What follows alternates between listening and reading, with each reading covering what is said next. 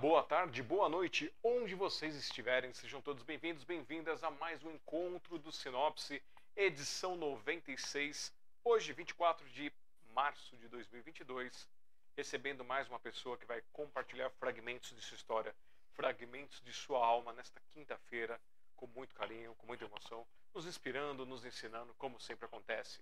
Eu sou Alexandre Jazdara, presidente da Sociedade Mundial dos Poetas, fundador da entidade e também fundador e apresentador do Café com Poesia e do programa Sinopse aqui para vocês. Se vocês gostarem do projeto, vão aqui, ó, smdp.com.br e aí vocês podem conhecer todo, todos os nossos projetos, os nossos links, nossas redes sociais, seguir, comentar, deixar like, deixar dislike, interagir. E se quiser apoiar, tem o apoiar.smdp.com.br, tem todas as formas de nos apoiar. É, pode se tornar um padrinho ou uma madrinha que nem a Zenaide, que nem o, o Davi, que nem o Dan Brito. Ou você pode também participar dos nossos livretos, das nossas coletâneas do projeto Publix, como também pode mandar para a gente Pix de um centavo a um milhão ali no contato arroba smdp.com.br. Embaixo dele você confere o ebooks.smdp.com.br, que você pode baixar gratuitamente os e-books do projeto Publix desde a coleção 6. Tá certo? Gente, quem quiser me conhecer um pouco mais aqui embaixo, alexandrejazara.com.br. Tem um pouquinho de poesia, tem um pouquinho de música, tem links para as minhas redes sociais. E se cair no, na minha página do YouTube, é um universo paralelo. Esteja preparado para ver muitas coisas diferentes. Música, poesia, comida e outras cositas más também. E vamos começar essa noite. Eu quero que vocês recebam com carinho, com alegria, mais esta pessoa que vai, com, vai compartilhar conosco com vocês. Aconteceu? Eu tô em tela cheia. Como é que eu fiquei em tela cheia sozinho aqui? Não era para isso acontecer. Deixa eu mexer aqui no negócio. Acho que eu apertei um botão que não era para apertar. Pois é, apertei o um botão que não era para apertar. Adicionar aqui. Ok. Beleza, voltou ao normal. Já comecei bem, começando bem a noite. E vamos lá, como eu estava dizendo, vamos receber com carinho, com emoção quero que convidar agora para vocês ele, irmão Black.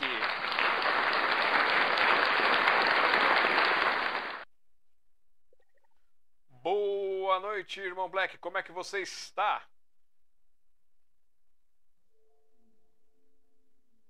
Estamos sem som seu. Não, não te ouvimos, não te ouvimos. Não, não há som. Mayday. E agora? Agora chegou? Agora tá baixinho. Tá, deixa eu dar um grauzinho aqui e tal. E aí? Tá bom? Melhorou para caramba. Então, boa noite. Como é que você está? Tô ótimo. Tô bem pra caramba. Queria também dar boa noite, boa tarde ou, né? Uh, bom dia para as pessoas que estão nos ouvindo aí. Maravilha, seja bem-vindo aqui. E para a gente começar a dar uma relaxada aí, diz para a gente aí em um minuto quem é Irmão Black. Então, o Irmão Black é um artista, né? Um artista uh, itinerante, né? Eu comecei com uma, com uma característica itinerante, mas a vertente que eu faço é R&B, né? Tudo de música black, soul. Uh, tô aprendendo drill agora com um grupo de pessoas aqui, né? Então, esse é o Irmão Black, com essas características de música negra, né? É, bem a flor da pele mesmo. Maravilha. E para quem não conhece o Irmão Black, aqui ó, na tela para vocês, temos o Instagram dele, que é o irmão underline black oficial, ou digitando instagram.com barra irmão underline black oficial, ou o contato dele, robson.apa.oliveira arroba gmail.com. Aí vocês podem chamá-los para participar de eventos, para participar de outras divulgações e muito mais também. O que está acontecendo? Aonde você está falando que está faltando acento? Ah, tá, tá. Eu acho que foi lá na hora que ele digitou. Estão falando que você digitou seu nome sem o um acento no ar. Não tá irmão Black. Foi, isso mesmo. Foi isso. Ah. É, foi isso mesmo. Eu fui rápido, eu já tava perdendo o horário, entendeu? Aí eu fiquei. Sabe como é que é, né? É. Não, é bom que o pessoal já memoriza para ir na rede social, porque rede social não tem isso, então te manda bala nisso aqui. E vamos É isso. começar. É, você foi indicado pelo nosso querido Renan Wangler para participar com a gente aqui nessa noite, para contar um pouquinho da sua história, contar a sua vida. E eu estava olhando a sua biografia e é que ela disse que você começou a fazer umas apresentações no metrô. Foi no metrô que você começou mesmo a fazer suas apresentações musicais?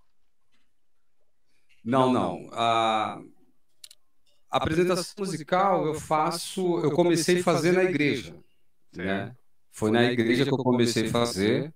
Ah, até então não tinha me descoberto artista, né? É, para mim eu fazia música como hobby e tal, aquilo lá era bom. Até que veio, começou a surgir essa ideia de crise, né? E um amigo meu com- me convidou para fazer um barzinho. E aí eu fui fazer umas músicas que eu gostava. Aí ele falou, cara, isso é maravilhoso. É, você é um cara que tem um talento, então eu acho legal você se apresentar em alguns lugares. Só que eu não tinha essa cara. E o que aconteceu comigo? Eu estava indo fazer um evento, né? Eu trabalhava para uma empresa de modelos, não sei se pode falar o nome aqui, mas, né? Não, Trabalhava para uma empresa de modelos. Trabalhava para uma empresa de modelos e aí estava indo justamente assinar a demissão dessa empresa. E eu vi um menino fazendo violão e tal, eu falei, meu, eu vou fazer isso. Aí comecei a preparar um repertório e fui a primeira vez, eu gostei muito e desde então eu tô aí fazendo música no metrô. Mas a, a- eu comecei me apresentando na igreja, né? E depois eu passei para o metrô e agora eu tô fazendo metrô e é, só igreja que eu não faço mais. Mas estou fazendo metrô e muito barzinho, graças a Deus. Maravilha. Quer dizer então que você foi do, do da igreja pro profano? É mais ou, mais ou menos isso, né? É, Mas eu, ah, tem, tenho alguns amigos que falam isso e eu, eu, eu explico para eles. Não é o profano, né? É porque as músicas que eu escolho para fazer, elas geralmente levam a mensagem, como a maioria das músicas, né? E eu procuro ver bem a mensagem que eu estou passando para a galera. Então, eu não acredito que seja profano. Não, é, é porque a gente sabe que tem algumas vertentes aí que o pessoal fala, saiu da igreja foi pro mundo dos profanos, mas não é bem por, por aí, né? Aqui fora tem muito. Não, não é bem- legal. É, não é bem por aí, mas o pessoal usa, né? Usa essa, essa expressão aí. É comum, né, no meio gospel, vamos dizer assim. Pois é. Isso porque era pra to... era para eles estarem resgatando as pessoas do mundo do profano, hein? Não é verdade? É, e, o, e, o, e o cara lá que foi o principal aí pra ser o reacionário, ele se andava com pessoas profanas também, né? Poxa vida, que coisa Então. estranha esses pensamentos. É complicado isso aí, é complicado, meu amigo, é complicado. E as músicas que você começou a se apresentar de forma pública, elas você começou com quais estilos musicais, com quais pegadas? Então, é, as pegadas que eu, que eu, que eu vi que estava dentro da- das minhas características e aquilo que eu gostava, ah, é o pop, né? O popzinho, o MPB, muito MPB, porque dá para transpor né, para a ideia que eu gosto. Inclusive, eu preparei ah, algumas versões a la Irmão Black para vocês aqui. Depois eu mostro. Mas eu vim dentro de uma, uma característica de releitura, entendeu? Então, Djavan dá para fazer releitura boa, né? De, de várias músicas dele. Ah, o, o próprio o próprio é, Ed Mota, né? Dá para fazer muita releitura do Ed Mota. Então, foi algumas coisas que eu vim trazendo pro pessoal. Outro cara que eu estou fazendo muita releitura é o seu Jorge. Só, só, só gente fraca, só tá escolhendo. Só, só rapaz fraco, só pessoal fraco, hein? Eu preciso saber se isso vai dar problema depois no futuro, né? Mas eu tô fazendo aí as versões e tal, as releituras. Tem problema. É, eu acho que você vai ter que começar a ter problema se você começar a, a gravar isso e começar a usar isso para divulgar sem pegar os direitos. Ou de repente fazer algum trabalho que você ganhe uma grana em cima disso, aí acho que você teria problema. Você teria que pegar umas autorizações, ou ver mesmo com o negócio de, do ECAD, essas coisas, para você não ter uns problemas. É, então, é, mas eu, eu me informei sobre isso, eu sei que não há, né? Mas às vezes a gente vê alguma. Pera aí, deixa eu ver se voltou aqui. Vou confirmar aqui que tem um delayzinho do lado de cá. Voltou. Eu tava falando que o problema é que, assim, às vezes não é nem problema autoral, é problema de cotovelo. não, mas essa galera aí que eu tô que eu tô indo é uma galera que consegue te entender bem. Por exemplo, o seu Jorge é um cara que ele passou uma vez no meu perfil comentou lá, eu fiz questão, né, de salvar isso aqui, deixar aqui, porque mais para frente, né, eu vou falar, ó, oh, você curtiu lá, vamos fazer alguma coisa junto. Então, o seu Jorge é um cara que ele, ele já passou pelo perfil, já viu, é, comentou, deu uma repercussão muito boa. Espero que ele volte. Se estiver vendo aí, seu Jorge, por favor, dá uma moral de novo aí para nós, tá bom? ah, então tá bom. É bom quando é tranquilo. Porque aí espalha e todo mundo ganha, todo mundo, o, o, a área cultural ganha, né? Ganha, ganha muito, ganha muito. E além desse pessoal de peso, eu já vou começar meio que esquentando aqui. Composição, você já lançou alguma coisa sua aí, baseado nessas pessoas maravilhosas que você está seguindo aí, que está trazendo as versões? É, então, uh, eu tô para lançar é, um disco, né? Uh, eu tô Estou com 100% do disco pronto. Já era para eu ter lançado, inclusive eu pedi desculpa já para a galera do que me segue, uns amigos, algumas pessoas que vão nos barzinhos que eu toco. Já pedi desculpa porque a gente atrasou um pouquinho justamente por causa de, de registro, né? Ah, como a Biblioteca Nacional estava com problema, então é, teve que fazer todo um trâmite, viajar para o Rio e tudo mais. Mas tá quase lá. Uh, eu vou tentar lançar ele no, no, início do mês que vem. Né? Certo. Mas já dá para mostrar algumas coisas, porque a gente já registrou, já tá tudo bonitinho. Se você quiser começar a mostrar alguma coisa pra gente, nem que seja só um pedacinho para dar aquele gostinho no pessoal. Ah, tá. Tem, tem uma aqui. É... Vê o volume da guitarra, tá bom aí?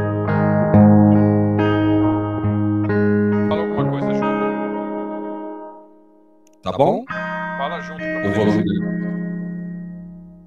Eu acho que tá, a guitarra tá um, uns dois pontinhos acima da sua voz. Ah, então vou abaixar aqui. E aí?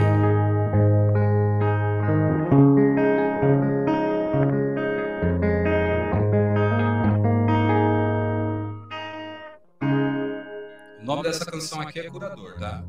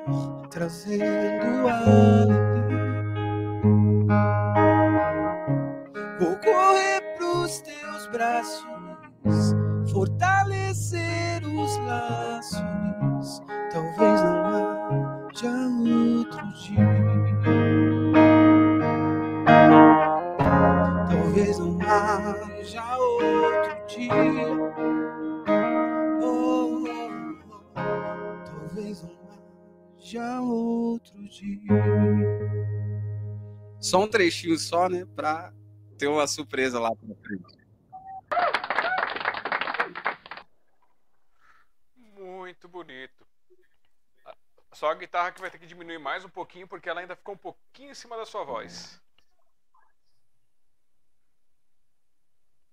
Pera aí. Aí. Deixa eu ver agora. Ela ainda tá alta. Ficou bom agora? Ela ainda tá alta. Tá alto ainda? Tá saindo mais alta que sua voz. Nossa.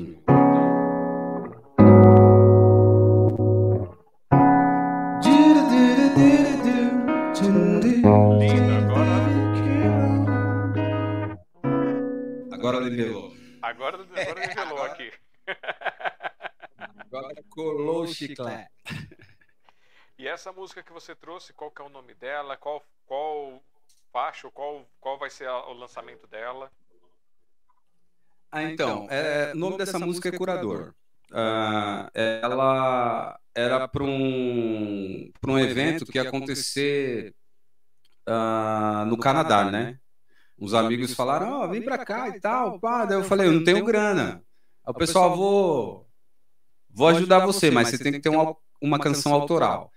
E aí eu me inscrevi e tal, deu tudo errado por conta da pandemia, não consegui ir. Então, essa é uma canção que eu falei, não, vou colocar no álbum, né? E ela vai ser uma das canções que tá no meio, que ela tem essa pegada mais clean, né?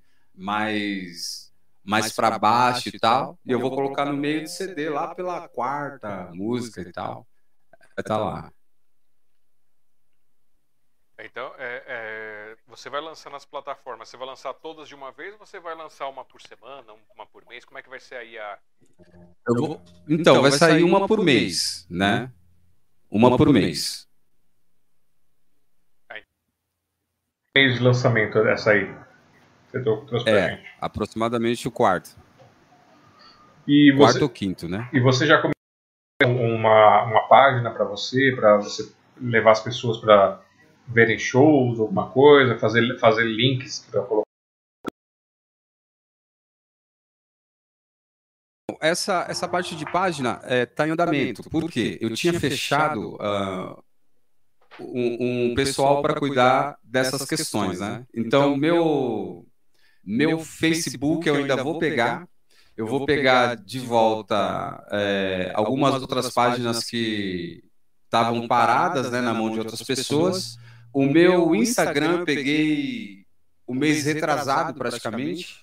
Acho que uns quatro meses já que eu peguei meu, meu Instagram de volta, né? Então eu tô repaginando para poder fazer um, um, um negócio bacana para galera. Mas tem páginas aí, eu não posso divulgar agora porque tá na mão de outras pessoas. A gente tem um contratinho, né? Não, beleza. Então, gente, vocês que estão nos assistindo aí, é, acompanhem aqui, se vocês estiverem assistindo. Sumiu o áudio! Opa, sumiu o meu ou o seu? Tá me ouvindo? Sumiu o áudio, hein? Você me ouve? Eu tô te ouvindo muito bem. Eu tô ouvindo você muito bem. É o dele. O seu sumiu. Você não tá me ouvindo. Um, dois, três, um, dois, três. Ah, você tá me ouvindo? Isso, sim. Beleza, beleza. Você tá me ouvindo agora? Você me ouve? Tá me ouvindo? Você me ouve? Hum, não tô entendendo o que ele tá falando. Não tô te ouvindo. Eu te ouço. Peraí.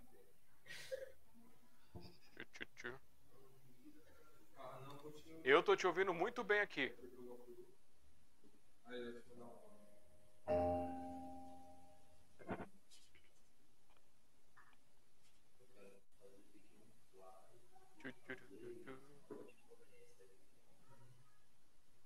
tô te ouvindo muito bem aqui. Nossa, mano. Ele, Ele tá, tá ouvindo, ouvindo bem. bem. Meu, Meu Deus. Deus. Deixa eu ver aqui.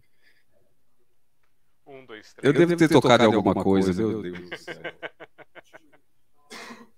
Gabriel, Gabriel vai entrar em cena agora. Maravilha. Vamos ver, deixa eu ver como é que tá o. O YouTube tá ok? Nós dois?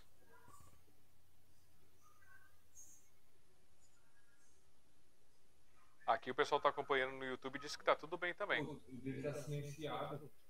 Tá silenciado mesmo. Aqui tá silenciado? Pera, pera. Um, dois, três. Voltou? Aí, Voltou! Aê! Voltou. Era o seu, meu. Engraçado que assim, foi, na, foi no meio do caminho, porque o pessoal tá ouvindo você, estão me ouvindo, mas né, nós não estávamos nos ouvindo. Resolvido. É, você tocou em alguma coisa aí? Alguém tocou em alguma coisa? Foi o navegador, deu, deu pau no navegador Beleza. agora. Mas tá bom, vamos lá. Ah, é verdade. Vamos lá. É, Então vocês que estão nos assistindo, acompanhem aqui, se você estiver assistindo posteriormente, aí dá uma olhada aqui embaixo que eu vou pedir para ele, quando tiver os links novos, ele manda para mim, eu coloco aqui para ajudar na divulgação. A gente dá uma força nas outras divulgações também e faz um trabalho bem bacana. Monta um Linktree para você, entra lá no, no- tem o Linktree, aí você coloca no seu perfil lá do, do Instagram que você já tem, conforme você vai tendo os links, você já vai alimentando ali até você ter uma página, alguma coisa que você centralizar. É Perfeito, perfeito. Ah, tem a Aline Rissuto, ela também é, é- é musicista. E ela pegou, fez um Linktree pra ela e conforme ela vai lançando música, ela coloca lá no Linktree pro pessoal acompanhar também. Então acaba dando uma expandida legal. Maravilha. Eu tô, eu tô com o produtor aqui, o Gabriel, né? Ele já tem falado isso pra mim já, né? E agora eu tô na mão dele agora, essa parte aí é ele que vai... Tá bom? Não. Então vamos começar com, com uma parte também de viagem no tempo, que eu gosto muito de fazer aqui umas viagens no tempo. Quando foi que você teve o seu primeiro contato com a música? Nossa, cara. É Desde que eu me conheço por gente, né? Desde que eu me conheço por gente. Porque o que acontece? É, Eu ia pra escola, então eu escutava música. É, tinha um ônibus lá na, na cidade de Ourinhos que a gente tinha que pegar para ir para a escola. Então, música sertaneja, cara, nossa, eu escutava demais. Inclusive, eu, eu virei fã do Christian Ralph por causa disso. O que mais passava lá era Christian Ralph, ou o povo para gostar do Christian Ralph. Então, o meu contato com a música, né, o primeiro contato assim de ouvir é, música sertaneja, é, e não só isso, foi dentro de um ônibus que levava a gente para a escola. Porque o motorista tinha, agora não tem mais, né, mas tinha aqueles toca-fitas lá. Eu sou dessa época. Aí ele colocava uma fita com as músicas gravadas lá e soltava. E aí ia repetindo o trajeto todo da escola. Então foi bem aí que aconteceu. Isso você tinha quantos anos aí quando você, que você se lembra aí? Nossa, cara, dos, do, dos 8 até os 13 anos, 14 anos aí, dentro dessa faixa toda aí. E quando foi que você tocou o seu primeiro instrumento musical? Nossa, aí eu já estava com uns 18 anos, 18 anos. Eu jogava basquetebol, né? E aí tinha uma galera aqui que levava um violãozinho e eu queria tocar também porque chamava a atenção da, da galera, né? Na verdade é porque a gente só sabia jogar basquete, conversava pouco. E aí para ficar mais atraente para as menininhas, né? Precisava tocar alguma coisa que as menininhas já chegavam, não precisava falar muita coisa. Então, eu fui atrás de aprender um instrumento, você acredita? Só para chamar a atenção da galera. Aí aprendi violão. Inclusive um amigo meu chamado Vini SP, ele me ensinou os primeiros acordes. Bacana. E você parou só no violão ou você foi para outros instrumentos? Não, eu hoje eu toco violão, né? tem uma base boa de guitarra, embora não seja guitarrista, e tenho todas as músicas que eu toco aqui na, na, no violão, eu toco no teclado também. Então, então são os instrumentos bases que eu tenho aí. E pelo que você estava contando, você aprendeu com seu amigo os primeiros acordes, ficou só nessa parte de músico prático? Ou você depois foi procurar alguma coisa mais profissional, fazer algum curso? Fui. Fui. É, eu fiz ETEC, né? Fiz ETEC de música. E lá que eu fui entender mesmo todas as ideias musicais que eu precisava para primeiro ter uma característica peculiar, né? Ou seja, ter uma identidade musical. Então na ETEC eu aprendi isso. E esse nome, Irmão Black, veio de onde? então, esse irmão foi uma amiga minha, quer dizer, esse nome foi uma amiga minha, né? Que uh, depois que eu fiz a primeira apresentação num barzinho, tal, para ajudar um amigo, é, ela chamou e falou: Mano, você já pensou em cantar black? Porque você canta black, não é igual uns amigos meus e tal. Então você vai ser o black, porque você canta black. Aí eu falei: Ah, beleza, então, né? Então, na onde que, que ela me via, ela me chamava de black. E isso foi dentro do, dos halls de amigos aí se espalhando. Tal. Então, então onde que eu chegava, o pessoal black, black, black, black. E na quadra de basquete foi que veio o negócio do irmão. Que lá a gente, e aí, irmão, beleza, beleza, irmão, tal. Daí tinha um que sabia do, do, do black. E aí, irmão black, beleza e tal. Ah, e aí eu gostei, né? Soou bem assim, eu falei, eu vou usar isso aí. Aí, tá aí faz uns quatro anos já. O Renan Wangler chegou aqui, mandou show. Ele falou que está no intervalo da aula, mas está ouvindo os dois na medida possível. Mandou aí um abraço e perguntou se, seu, se na igreja o a primeira contato musical foi, a, foi cantando ou foi cantando e tocando. Não, foi, foi cantando, cantando, porque eu era pequenininho, né? Então, então foi, foi cantando e tal. Essas ideias do, do, dos melisma, né? Não há mais encontros. Então, isso aí vem da igreja, é o canto é, negro espiritual, né? Que eles falam e tal, é, vem da igreja. Então, espero que tenha respondido, hein, Renan? Já, eu gosto disso, o pessoal já chega chegando, perguntando, mandando bala. Mandar Não, é, amigão, amigão. Mandar boa noite também pro hashtag Sanatório. Abraço, obrigado por estar aqui com a gente. Abraço! E vamos agora então uma interpretação musical para dar uma aquecida no coração. Vamos, vamos lá então. então. Ó, eu, eu preparei uma releitura. Eu acho que vocês vão lembrar dessa daqui.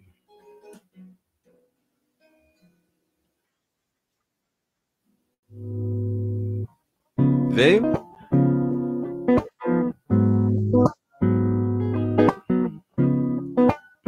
Ó.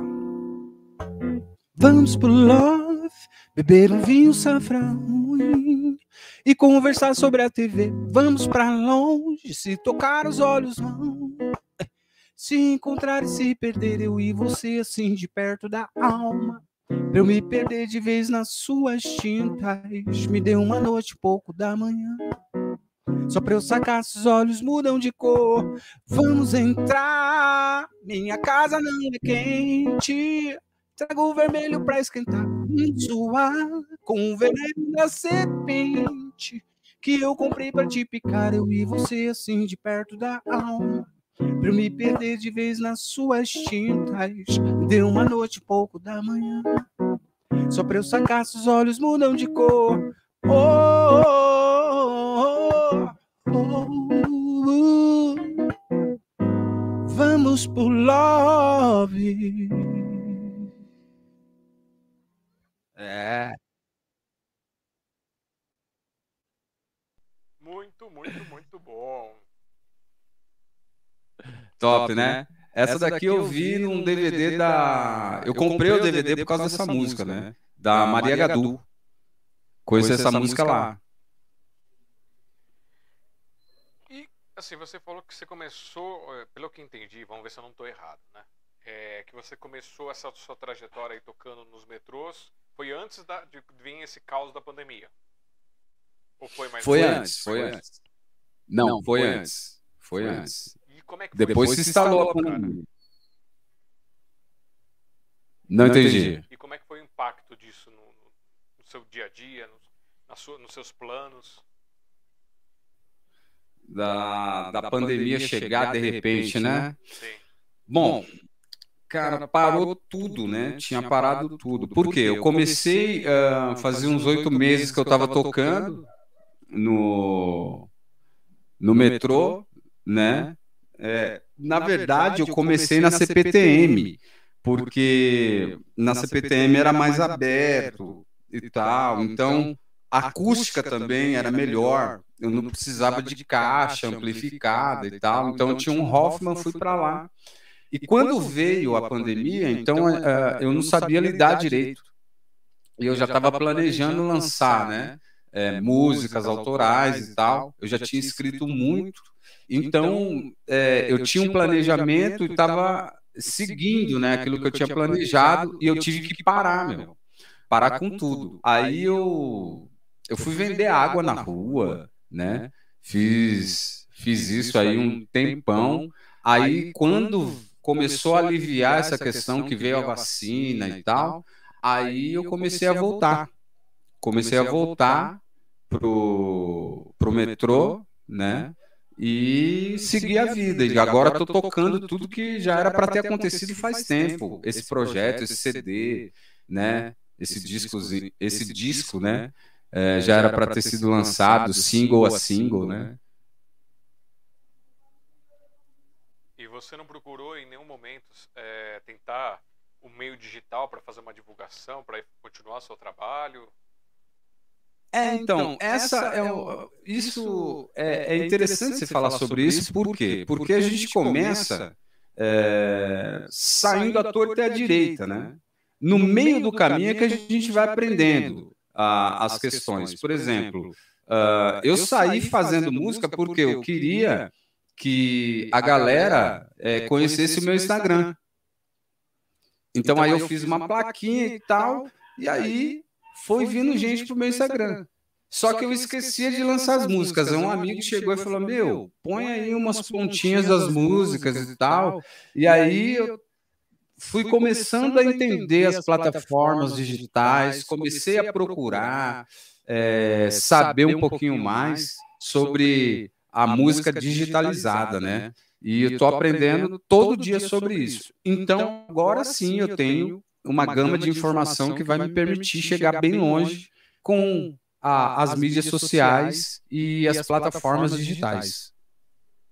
Certo. Então, é, é, um, é uma trilha nova para você ainda. Ainda tá Isso, é, tá, é cultivando- muito novo. Cultivando aí o, o- a galera. E, é, deixa eu ver aqui, peraí, tinha anotado um negócio aqui, eu me, me, me embanei. Como você faz as suas versões musicais do pessoal, né? Você faz o, traz, traz umas releituras.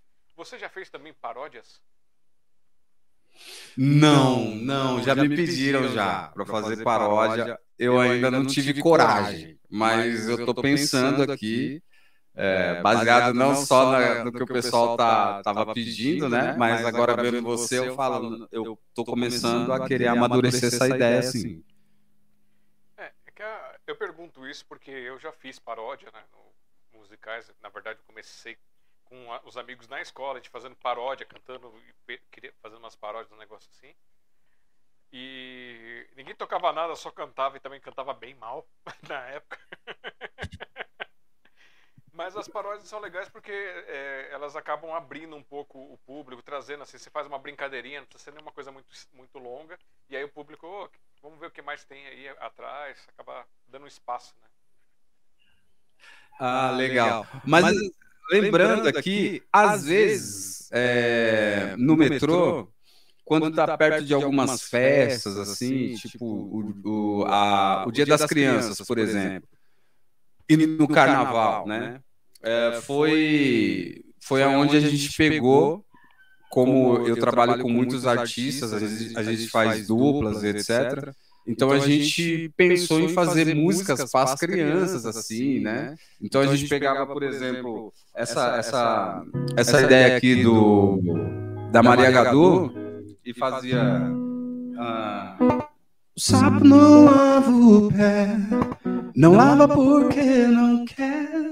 Ele mora na lagoa, não lava o pé porque não quer mais que chulé. Então, esse tipo de coisa, né? A gente foi levando pro treino e o pessoal foi, oh meu, que legal e tal. E as criancinhas cantavam, né? As, as músicas. Então eu pegava, é, ah, sei lá, Tim Maia, né? E colocava ciranda cirandinha e tal. Foi o máximo que a gente conseguiu fazer, o que eu fiz, né? Eu não sei se pode ser considerado paródia isso digamos que talvez, né? Porque você pegou o, som de um, colocou a letra do outro, você fez uma, uma, interpretação diferente. É. Então, então, então ah, mas, mas tem algumas pessoas que, que no trem fala, né? Né? Chama a gente e tal. E, e fala, meu, por que você não faz paródia? Olha a situação que está acontecendo. Você pode fazer alguma coisa com uma música que já existe para chamar a atenção do pessoal.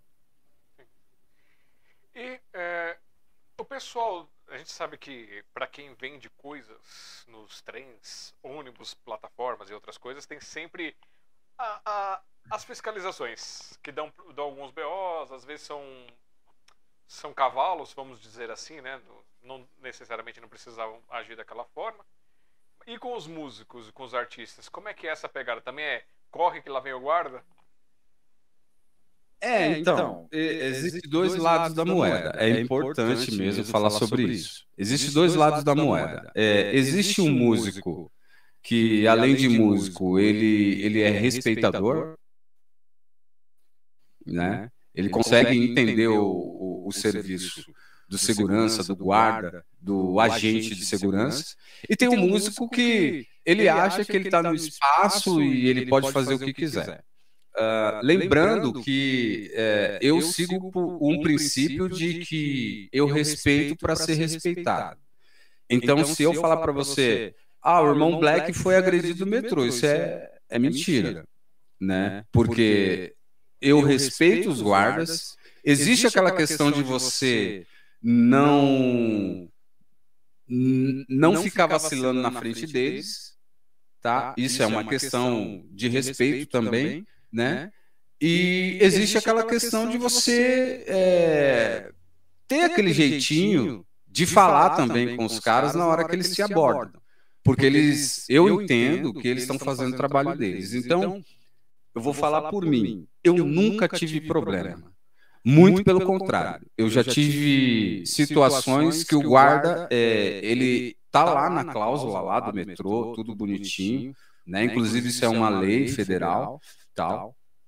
É, tá, tá tudo certinho lá. Inclusive, teve guardas, né? né? É, eu, eu sei o nome, mas não pode citar aqui por, por questões éticas, mas teve guarda que falou: Meu, você finge que não toca e eu finge que não te vejo.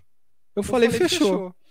Entendeu? Então, então tem caras que me conhecem, me seguem na, na, no Insta, entendeu? troca ideia comigo. Então, então, é, é esse tipo, tipo de coisa. É, se você respeitar os caras, os guardas, os agentes de segurança do metrô, eles vão te respeitar.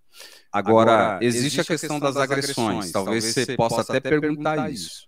Uh, meu, ninguém agride ninguém por nada. Olhou para alguém e vou te dar porrada. Alguma coisa aconteceu. E eu acredito que isso acontece por conta de desrespeito. Entende? Eu, falando por mim, nunca fui desrespeitado, sempre respeitei e eles me tratam super bem. Tá certo. Vamos aproveitar então, já que a gente está falando desse assunto que é um tantinho espinhoso, né? E vamos é, espinhar um pouquinho mais também, porque é, criar esse negócio de não ter o, o, os comércios, os sons, as coisas no metrô, É, e de repente inventaram de colocar nos altos-falantes em algumas linhas, eu não sei se foi em todas as linhas, mas eu cheguei a pegar o acontecendo, começando a colocar Foram música todas. ambiente. Aí a pergunta Foram é, todas. não seria melhor dar oportunidade, porque as músicas ambientes são músicas de quem já está muito consagrado, quem já tem o seu espaço. Será que não seria legal abrir espaço para que os artistas é, musicais possam se expressar mais? Como eles já fizeram alguns eventos, já fizeram algumas coisas que eles dão espaço para o pessoal participar, eles abrem algumas chamadas para isso, mas eu acho que eles poderiam fazer uma, uma ampliação mais desse trabalho. O que, que você pensa sobre isso? Ah, então, é, eu sou super a favor de ampliar isso, né? Agora, sim, é, uma coisa que você colocou que eu achei interessante e deu um problemão, tanto com a questão legal, né, da, da coisa, que foi esse papo deles colocarem as músicas é, clássicas, né, eruditas, nos trens. Ah, isso deu um problema porque eles estavam indo contra as próprias regras que eles estabeleceram para o código de conduta do usuário, né? Então já deu um problema. Então nós entramos, né? É, muitos músicos nós nos juntamos e entramos com recurso. e eles tiveram que tirar, tanto que durou, acho que foi dois meses, entendeu? Durou dois meses em todas as linhas eles tiveram que tirar porque eles pedem para que o aparelho sonoro não fique acima, né, do volume permitido, certo? E aquilo lá estava incomodando pessoal. Então a gente pegou algumas assinaturas e levamos e eles tiveram que tirar.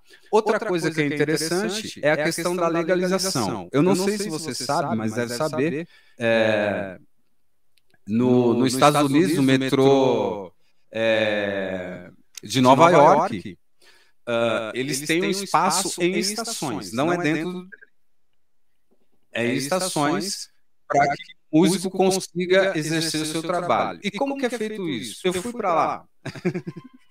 fui para lá, toquei, acho que foi três meses, né? Você passa por uma audição, tem os músicos lá que vão te avaliar e vão determinar se você está apto para tocar ou não. Entendeu? Eu acredito que isso seria uma boa ideia. Fazer, legalizar a situação, né? Não dentro do trem, né? Tanto que a gente pede mil desculpas quando a gente está lá no trem e tal, né? A gente pede mil, mil desculpas. Acho que você viu fazendo isso, né? É... E legalizar seria ótimo, porque cada músico teria o seu espaço em cada estação. Acho que seria maravilhoso isso. Inclusive, nós estamos lutando para isso. Tem um grupo de músicos que estão trabalhando para isso acontecer. E isso é, seria o que você cita, que é citado aqui na, naquele perfil que eu peguei do que você saiu na publicação do, da, daquela revista, que você cita, que é citado que você está tentando romper as barreiras musicais é, da cena paulistana. Essa seria uma das barreiras ou não? São outras barreiras que você está na batalha? É, é uma, da, é uma das, né? Essa seria uma das barreiras que, que precisa ser rompida, né? Porque, afinal de contas, é, a música alegra todo mundo, entendeu? E se você puder levar a música num ambiente, meu, que vamos ser sinceros, pegar trem em São Paulo, metrô em São Paulo, é, é, é estressante. Entendeu? Eu não estou falando para você levar qualquer tipo de música também, qualquer músico. Estou falando para você levar um cara que saiba executar o negócio direito. Mas é uma das barreiras que tem que ser rompida. E eu, eu sou super a favor de fazer uma audição com o músico, né, ver o perfil de música que ele faz, para poder levar para um ambiente estressante igual o metrô. Eu não sei se você sabe, mas a, a linha vermelha era campeã em suicídio. Disso. Né? Uh, é, o pessoal se jogava na, na, nas linhas direto lá, entendeu? Com essa, vou falar, uh, com esse avanço musical, vamos dizer assim, dentro do trem, isso diminuiu bastante. Eu não tenho os números aqui exatos, eu até separei isso para ver se você me perguntava, mas eu não trouxe, eu, a gente tentando arrumar aqui, eu não consegui abrir direitinho. Mas tem uns números, tem pesquisas que foram feitas tal por órgãos competentes que mostram que diminuiu. Eu não sei dizer ao certo, tá? Se esses órgãos visam os músicos, mas eu acredito que a música fez muito isso, né? Tem parte preponderante nisso. Então, é, essa é uma das barreiras que precisam ser quebradas em São Paulo, levar a música para o trem. É, o... eu acredito que haja sim a influência, assim como eu tenho acompanhado as influências que a gente tem causado já com o nosso Café com Poesia, o, com esse projeto de Sinopse também.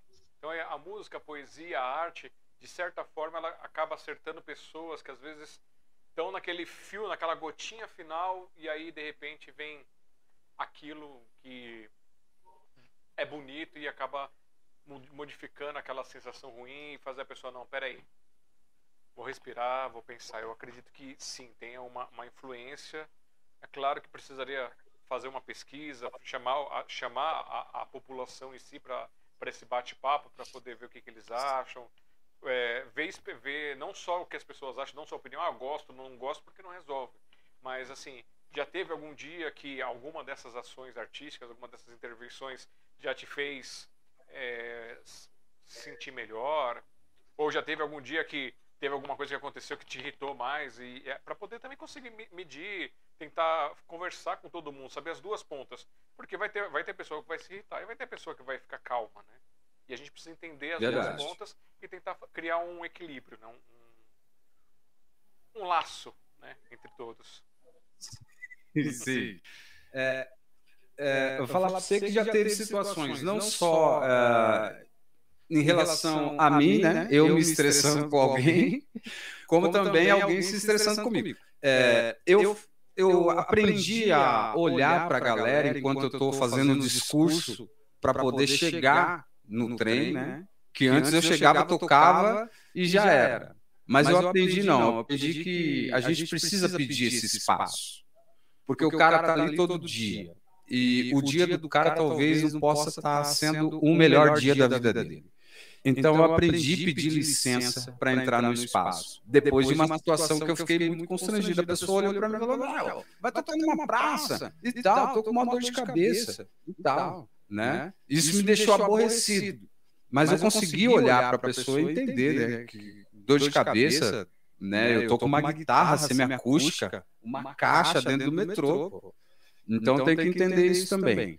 É, como, como também já teve situações é, é da pessoa dar risada, né? né? Da, da gente fazendo a música e tal, e a pessoa olhar e tal, isso daí foi me estressando. Aí eu deixei o trem, né? Deixei o trem, mas existem esses dois lados sim da moeda que, como você bem falou, precisa ser é, pensado, precisa ser discutido. Eu acho que é interessante é, é, abrir né, uma pauta para saber sobre isso, levantar dados sobre isso. É interessante. Mas sim, já houve situações da pessoa ficar injuriada comigo e eu não tiro a razão dela mas já teve razões, é, situações de eu me injuriar com a pessoa, pelo jeito de ser tratado. E agora, como sempre, né, vamos dar uma espinhadinha aí nesse ponto de irritação, essas coisas.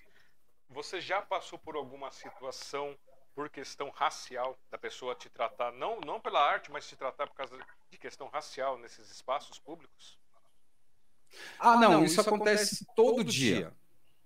Todo, todo dia, dia, né? É, não, não é, é olhares, são gestos às vezes falas, né? Então, então eu, eu levo o trem muito a sério, a questão do metrô. Eu acho que é o meu trabalho, né? Eu tenho como trabalho, além dos bares e tal, eu tenho como trabalho. Mas a questão de ser. É... Eu não encontro uma palavra bacana assim para falar, mas sofrer essas ações racistas, né? eu sofro direto, eu sofro direto. É, eu ainda não aprendi a lidar com isso, né? Eu também não quero. Eu acho que tem que ser, tem que incomodar para a gente tomar alguma atitude legal, tá? Alguma atitude legal. Mas eu sofro sim. Eu vejo pessoas que escondem a bolsa. É, eu vejo pessoas que você está com andando, elas desviam o caminho, esperam você passar e depois é, entram, né, seguem o caminho delas, que é o mesmo que você está seguindo. Então, lá a gente sofre esse tipo, muito, muito isso. Inclusive, teve uma reportagem esses dias falando sobre isso, né? E eu super me identifiquei, porque eu sofro, né? Não só nesse tipo de gestos, né? Como também na, na questão da pessoa chegar em você, né? E indiretamente usar aquele racismo velado por intermédio da, daquilo que a gente chama politicamente correto, que eu acho que é um meio também de camuflar isso. É, é complicado, né? É uma situação chata que só quem, quem vive, quem vivencia, sabe o quanto pode magoar, o quanto pode estragar o dia também, né? É, é a gente tem que ter um, um, uma, uma, um psicológico muito bom, né? Para poder suportar isso. É, mas eu, eu vou falar por mim, né? É, eu tento, né? É, entender que alguma coisa acontece com a pessoa que ela não consegue expressar e o que ela vê na frente ela desconta. Então, eu acredito que o racismo, primeiro, é, é, fruto de uma inveja, porque não compreende, não compreende o outro, né? A pessoa que não te compreende, então ela de alguma forma ela é racista, ela é preconceituosa porque não consegue te entender. Então a pessoa não entendeu e eu acredito que isso gerou alguma coisa que levou ela a olhar para minha cor ou esconder a bolsa. Uh, talvez uh, indo mais profundo dentro da questão cognitiva, né? É, ela teve um trauma e esse trauma foi com alguém que da minha cor e por, por conta disso ela tem receio. Eu prefiro pensar assim. É, a gente sabe que é complicado, gente, é o que eu falo, estamos melhorando não que estamos bem, estamos melhorando as nossas as nossas ações, nossos pensamentos, as atitudes. É, tem muita pessoa ainda apegada às palavras e ajeitos antigos. Então, eu acredito que ainda vai precisar de mais, mais algumas gerações para esse negócio, para isso começar a ficar mais estável para todo mundo. Gostaria que fosse para ontem, como eu consegui já muitas coisas, como é, já mudei muitas coisas na minha vida, na minha mente, por influência de terceiros, porque o problema é que a gente, como a gente está em sociedade, a sociedade às vezes fica na nossa cabeça, né, falando as, as cagadas, e aí a gente acaba absorvendo aquilo de tanto ouvir, mas depois quando você acorda, acaba acaba falando, não, não é bem por aí, como eu pensava estava certo, e agora dá tempo de resolver, dá tempo de melhorar muita coisa. E é... eu, eu acredito que é mais ou menos bem superficialmente, vou, vou ser muito superficial agora, mas é, é o que a gente tá, o pessoal gosta muito desse negócio do meu lado, né, para poder jogar, para você não ver a feiura da pessoa interna, para você não ver como é que ela é, ela joga os horrores, as, as coisas que ela imagina na cabeça dela no outro, projeta. E é o que está acontecendo com o negócio das máscaras, né? Agora o pessoal está tá relatando que quem está usando máscara porque não se sente seguro, porque está protegendo alguém da família, ou porque realmente ainda quer, quer utilizar, está sendo atacado por quem não quer. O pessoal manda, é, já teve situação em, em, avião, já teve a situação em ônibus, está tendo situação em, nos, nos saraus. Eu achei, eu achei incrível. O pessoal que vai para fazer música, poesia, pegando um amiguinho lá que está fazendo a poesia, pegando um amiguinho que tá, vai dançar com as coisas e ficar mandando ele, não, tira essa máscara, tira essa porcaria, não sei o quê. O pessoal sendo agressivo. E, e isso é só uma pontinha que leva a muitas outras agressividades e agressividades veladas, agressividades diretas. E, é horrível, né? A gente tem que tratar esses assuntos e por isso eu busco é. abrir espaço todos para as pessoas falarem o que quiserem, trazerem os seus assuntos, as suas vivências, para a gente tentar juntos fazer a mudança, fazer um, o próximo passo. É, sobre, sobre a máscara, é importante você ter tocado nesse ponto.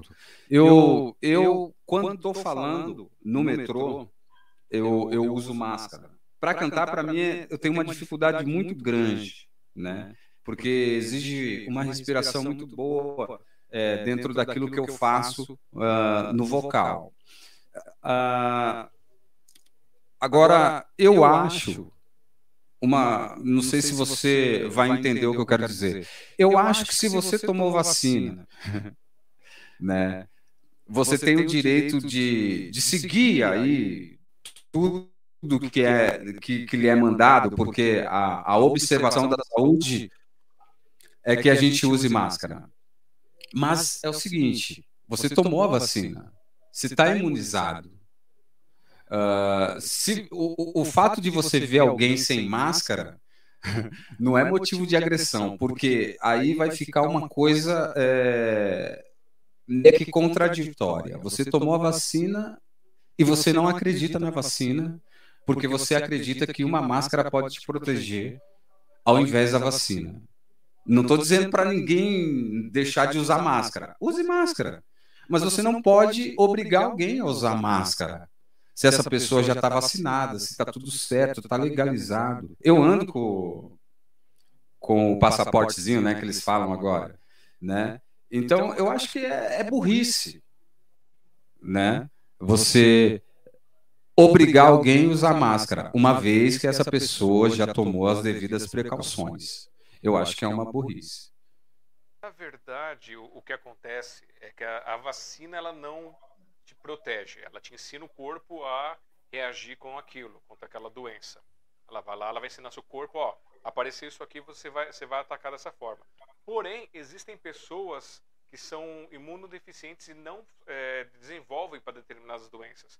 A gente tem para rubéola, a gente tem para para cachumba, a gente tem para as outras doenças que a, o corpo da pessoa não identifica aquela aquela variante, aquela doença em si e aí não pega para ela. Aí a questão da vacina assim, quem está vacinado vai tentar proteger aquele que não tá, que não conseguiu desenvolver ou que não se vacinou, porque tem pessoas que não podem tomar por doenças, por outras coisas.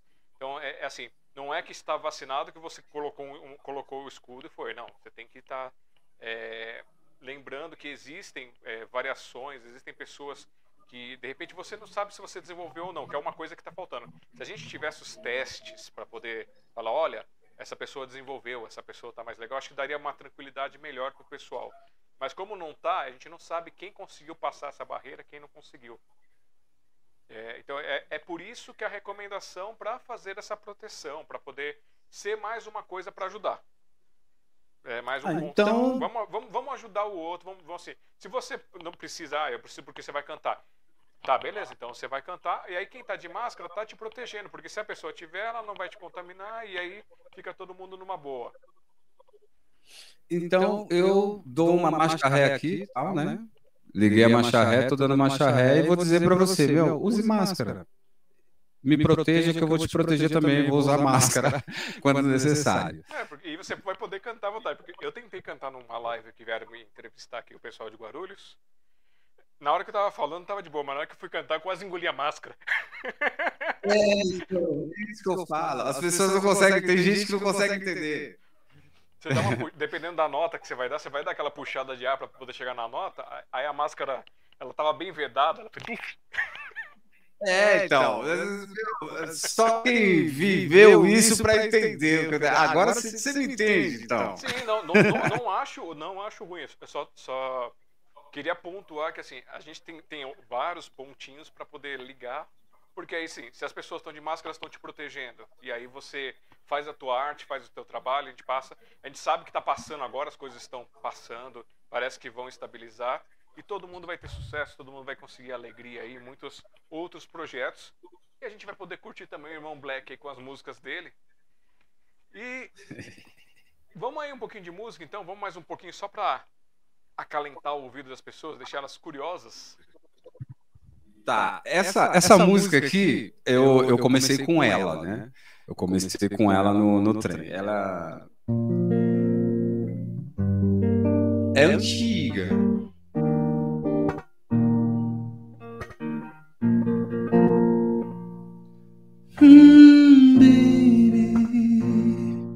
Eu hoje eu tive um sonho Sonhava que você beijava minha boca, era tão bom, ia deslizando no meu corpo. e me deixando louco. Pena que isso tudo era só sonho. O que, eu faço? É você que eu venero. Ainda te amo, meu amor, ainda te quero. Sem você não vivo nem um segundo. Sem teu amor fico perdido no mundo. Como era bom, amor te ver sorrindo. Ah, ah, que lindo, que lindo. Em ter você, paixão pra vida inteira. Te carinhar, minha linda sereia. Vem me dar teu amor. Vem que eu quero você. Meu bem querer. Baby, o sonho acabou. Ainda você, baby. Meu bem querer.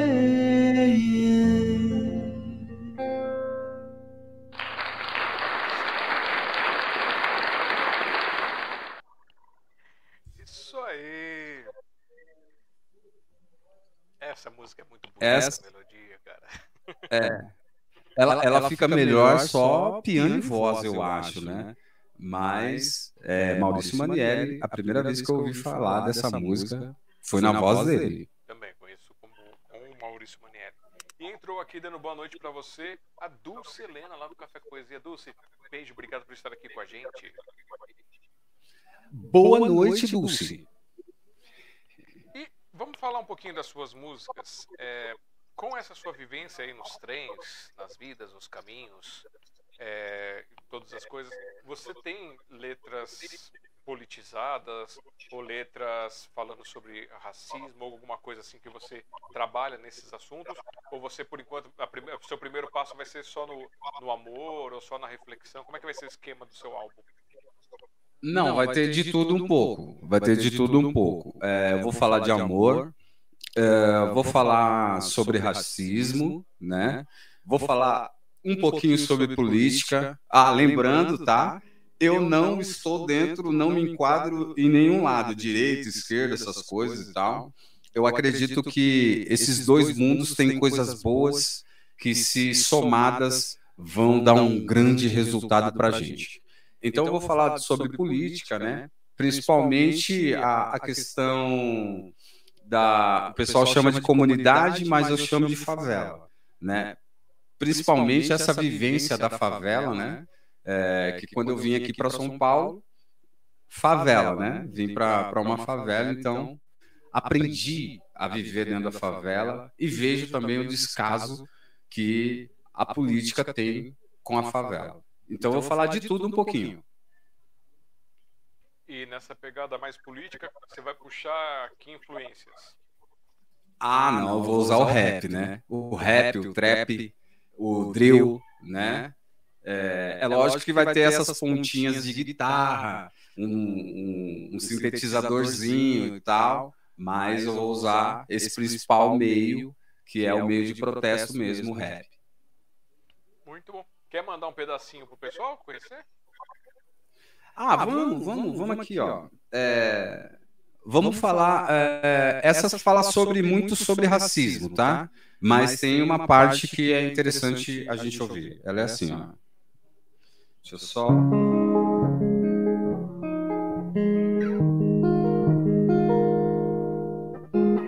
Resiliência me trouxe até aqui. A persistência me fez prosseguir. Parei um pouco pra refletir. Porque na rua as pessoas fugiam de mim. Parece que o mundo se esvaziou. E esse vazio é enlouquecedor. Eu tento entender, mas não consigo. Pela cor da pele eu oprimido.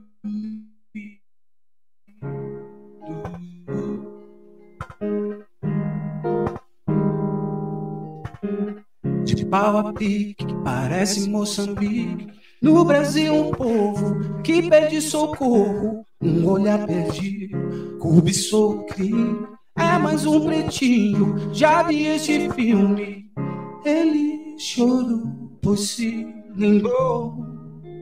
Oh, oh. Ele lembrou-me, então chorou. Só um pedacinho, só pra.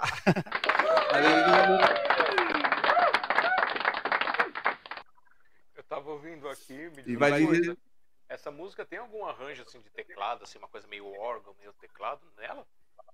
Ah, essa daqui vai vir. É, a La Gabriel, né? Vai vir com, com umas cordinhas e tal. Vai ter um sin- sintetizador e essa guitarra aqui, né? É, é, e co- e que mês que vai sair essa? Essa vai ser com o número. Essa daí, cara, a gente vai, vai jogar lá pro sexto mês e tal. Essa daí vai ser uma das. É, essa daí vai dar o que falar. Essa daí vai dar o que falar. Quem já ouviu aqui vai. Não, Tá dizendo que vai dar o que matar o falar. pessoal de, de, de ansiedade pra sair, porque é muito bonita a melodia, a letra. É. Não, mas isso aqui é só um arranjo que eu levo pra sarau. Quando eu vou pra casa de cultura e tal, eu fiz esse arranjo pra levar. Certo. Mas ela vem com as batidas pesadas e tal, vem, vem pra estremecer a gente. Vem pra balançar o coração. É, bem isso. E é, vamos voltar um pouquinho aqui na, na tua, da tua biografia que eu tenho aqui no teu release.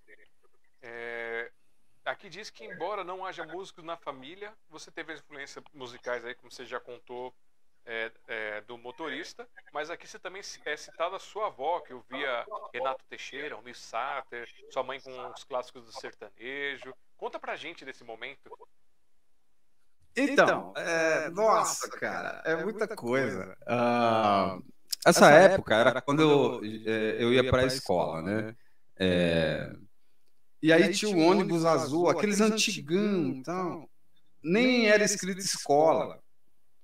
É, e tinha o motorista, né? O motorista, ele gostava, ele tinha um monte de fita. E ali foi onde que a gente começou a ter o primeiro contato. Então chegava em casa, a minha avó tinha um radião, aqueles antigão também, que se, se a gente não tivesse quebrado ele, dava, dava uma verba enorme, porque é relíquia aquele troço. Aham. Meu Deus. Você ligava assim, atendia umas luzinhas nele, é outro nível, Outra coisa. né? Coisa antiga. Então, ali eu escutava minha avó. Minha avó gostava muito desse tipo de, de música, né? Renato Teixeira e tal. Depois chegou o aparelho de vinil lá. Então tudo que saía desse, desse pessoal, ela, ela, ela, ela, ela tinha de vinil. E uma, uma situação é, que me marcava muito, que hoje eu vim entender, é, que era o seguinte.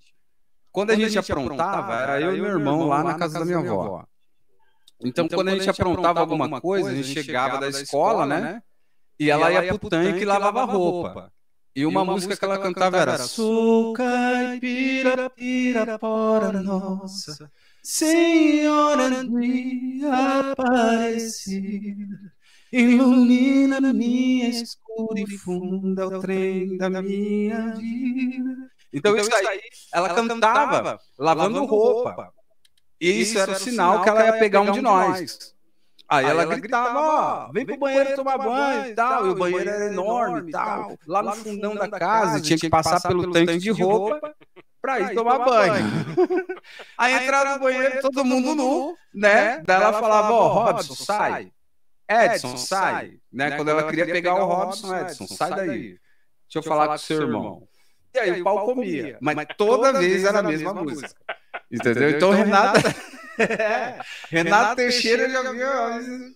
Depois que eu tive acesso mesmo, né? A, a informação musical, aí eu fui estudar quem era Renato Teixeira, essa música, Romaria, né? Almir Sater também, nossa, tem muita coisa boa do Almir Sater. E a minha avó que escutava isso aí.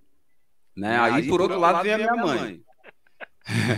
Aí, por outro lado, a minha mãe era, ela, ela gostava de samba, né? Aqueles negócios antigos, mas o sertanejo, aí tinha um, uma- um programa na Rádio de Ourinho chamado Maré Mansa, né? Que era uma, uma, uma ideia da Praça é Nossa e tal.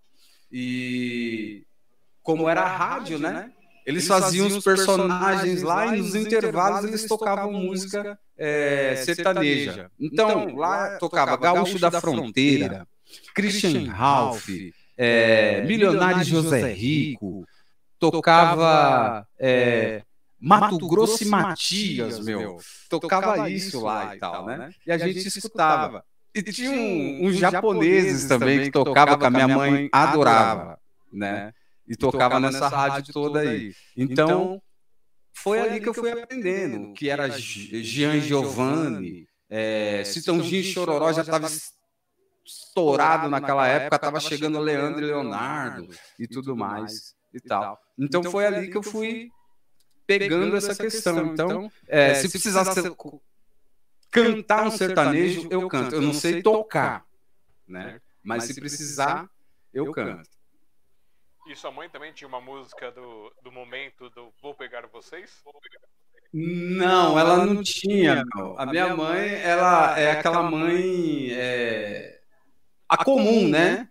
Que que ela tem aquelas frases feitas, né? Ela, ela tem. É, você já sabe do que eu vou falar. Tem aquelas frases feitas. Ah, no dia que eu sumir daqui, essas coisas. Ela tem aquela frase como, por exemplo, você fez alguma coisa que eu, precisa, que eu preciso saber na escola? Eu já sabia que tinha feito, né? Mas ela queria ouvir da gente. Aquela frase também, quando a mãe quer te pegar, ela, não, vem cá, que eu não vou fazer nada, né? Aquela frase para você não correr e tal. Então é a mãe das frases feitas, aquela comum mesmo, assim, né? Que, aí você pega, ela te pega e Vai o embora. pau quebra, né? Vai embora. Tinha, tinha, a sua mãe tinha a sandália teleguiada? Então, ela tinha, mas é, lá na época não era Havaianas, né? Era outro tipo de chinelo, mas ela tinha. Não errava, não errava. Não errava nunca. É, Eu acho que elas têm um controle remoto, eu tenho essa percepção na minha cabeça que tem um controle remoto, alguma coisa assim, que guia a sandália. Ela taca para um lado, a sandália vai onde você está. Entendeu? Ela taca para a esquerda, ela vai no centro, onde você está no centro. É, é interessante isso. Não sei se você já passou por isso também. É, não, nunca. Eu era uma criança muito boazinha. Aham, Eu tô vendo pela tua cara, dá pra ver. É, boazinho. Cinto, chinelo e outras cositas. Vixe. Vixe. A, a minha mãe. A minha mãe não, mas a minha avó, ela, ela, eh, ela tem uma questão, ela tinha, né? Uma questão pedagógica que eu achava interessante. Que ela falava assim, ó, vai lá no quintal, aí eu, ah, voltou. Vai no quintal escolher uma vara para você apanhar. Ela tinha essa questão aí. E muitas vezes eu apanhei com a vara que eu escolhi, cara. É, muitas vezes. Mas aí, ao longo do tempo, eu fui aprendendo os tipos de vara. Eu fiquei quase que um perito em tipo de vara, entendeu? Então eu pegava uma que não ia demorar para quebrar, né? E que aparentemente não parecesse tão frágil assim. Então fui, né, aprendendo aí os meandros da vara. Ah, e você como passou por essa educação, né, do, do chinela boom, se tornou bandido como eu me tornei? Porque hoje a desculpa do pessoal é que chinela boom vai fazer virar bandido, Nossa! Não, não, não, não. Ah, meu amigo, eu vou ser bem sincero com você. Ah, se não fosse as boas palmadas da minha mãe e as boas ah, varadas da minha avó, eu acho que eu tinha virado um cara eh, fora da lei. Por quê? Porque não, não digo na cidade de Ourinhos, mas quando eu vim aqui para São Paulo, eu caí dentro de uma favela. É uma favela, meu, a, a, a Zaquinache. Pô, aqui, só para você ter ideia, ah, quando tinha penitenciária aqui, a gente às vezes estava conversando nos barracos e na frente de um bueiro estava saindo o pessoal fugindo da, da penitenciária, para você ter ideia como que era. A gente comprava a cama e dormia embaixo da cama aqui. Entendeu? Nas sacanagem, o pessoal tá rindo aqui, mas eles sabem que é verdade. E o acesso à, à questão da criminalidade aqui para a gente era muito fácil. Entendeu? Tem uma canção que eu estou terminando de escrever agora que eu falo sobre o drão, né? Que às vezes a criança se espelhando nele vira ladrão porque viu a correntinha de ouro, porque viu a, a performance dele, a maneira como ele anda, como ele é respeitado. Quer dizer, respeitado não, como ele é temido, né? Então, isso tudo enche o olho de uma criança. E eu nasci dentro desse contexto.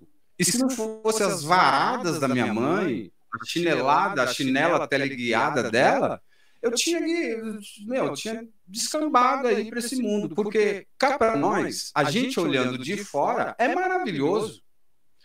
O pessoal tem dinheiro a hora que quer, tá? É, vive bem. Pô, tem os carros que saem do ano, tem os tênis top, entendeu? Desculpa o meu linguajar pesado, mas é, é, é para quem estiver ouvindo poder. Tem tudo do bom e do melhor, cara. Em outras palavras, em algumas situações, eles parecem que estão acima de todos, os, todos nós.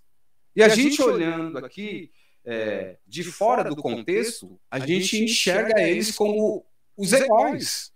Por quê? Eles que ajudam a gente no final do ano, né? Agora é lógico que nem assim, mas eles faziam festa para a gente no final do ano, entendeu? Dava uma assistência em algumas coisas para a gente. A gente gente viu o, esse tipo de pessoa, né, como herói.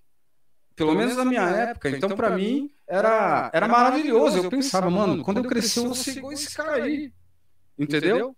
E graças a Deus que a minha mãe ligou o controle remoto na chinela e me acertou várias vezes. Cá para nós. vou falar isso aqui de peito aberto. Eu dou graças a Deus por apanhado. Nessa surrinha aí que vem com, com um cinto de, de, de pano e bate na criança. Não. De couro sintético. Não, é chinelada mesmo. Borracha na lomba.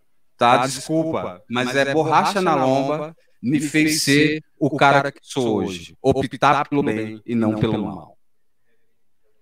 É, eu também não acho ruim que eu apanhei apanhei porque tinha que apanhar, talvez uma vez ou outra, um pouquinho fora, mas entendo hoje por quê, por que acontecia, mas não é, não é nada que desvirtua. Eu acho que o pessoal tá muito chato hoje em dia. Ah, não, essa geração, meu, sabe o que eles precisavam? Ó, não tem.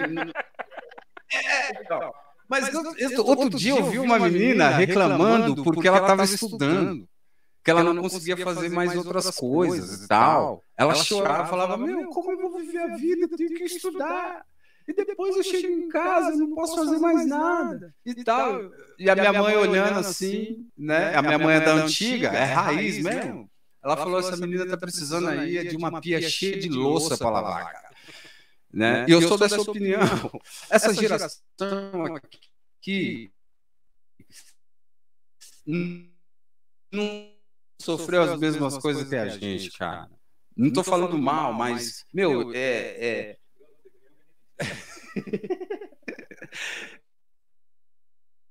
Tempos diferentes e a criação foi diferente. Talvez o pai, aí eu falo dentro da questão de psicanalista.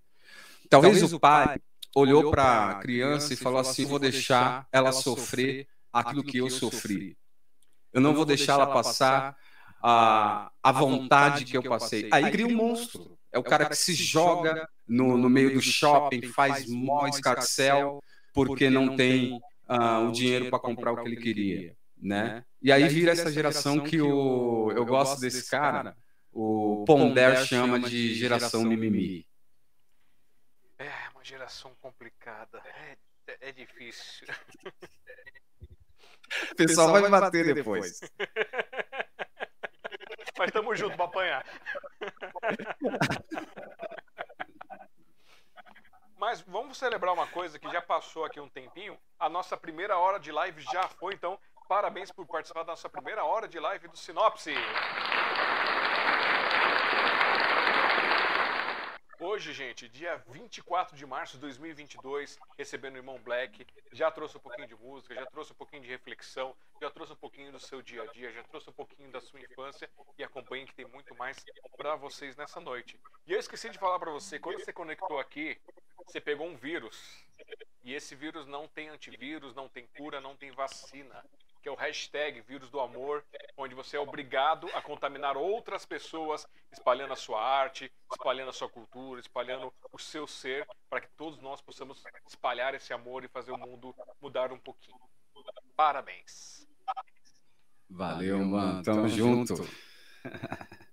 E para quem não entende, mais uma vez eu vou dizer, gente, o hashtag, quando a gente usa numa rede social, ela ajuda a atrelar informações com aquela tag. No caso, o hash é o joguinho da velha, né? o, hash, o hash. E aí a tag é a palavra que se usa. No caso, a gente usa o vírus do amor, que eu estou vendo aí muito, muito feliz na, no TikTok, no Instagram, no Facebook, no Twitter. Os artistas usando isso para poder ligar suas artes e permitir que as pessoas se conheçam. Então vão, se conectem, usem esse hashtag, espalhando a sua arte, espalhando seu carinho, espalhando coisas boas para que nós possamos fazer um mundo um cadinho melhor. E vai, vai ficar, ficar, hein? Vai, vai ficar. ficar. E é, deixa eu ver aqui. Tá, tá, tá, tá, tá. Você falou lá do, do, da sua mãe, falou da sua avó com a influência, falou do motorista, trouxe essas artes, trouxe o pessoal do basquete aí tocando. Até o Renan falou que no basquete você ganha dele. Fácil, fácil. O Renan tá aí, o Renan. Ô, oh, Renan, abraço, Renan. é, aí eu tô vendo aqui, deixa eu ir pra cá. Essa sua mudança lá de Ourinhos para São Paulo foi uma escolha, foi família, foi uma necessidade? Como é que foi esse processo para mudar de um lugar tecnicamente tranquilo para um lugar caótico como é São Paulo? É, é naquela, naquela, naquela época, época, é, São Paulo era a capital da grana, né, cara? Uh, o dinheiro estava aqui as grandes empresas, as indústrias estavam aqui, né? Então a gente teve que mudar lá porque a minha mãe não estava tendo a oportunidade de trabalhar.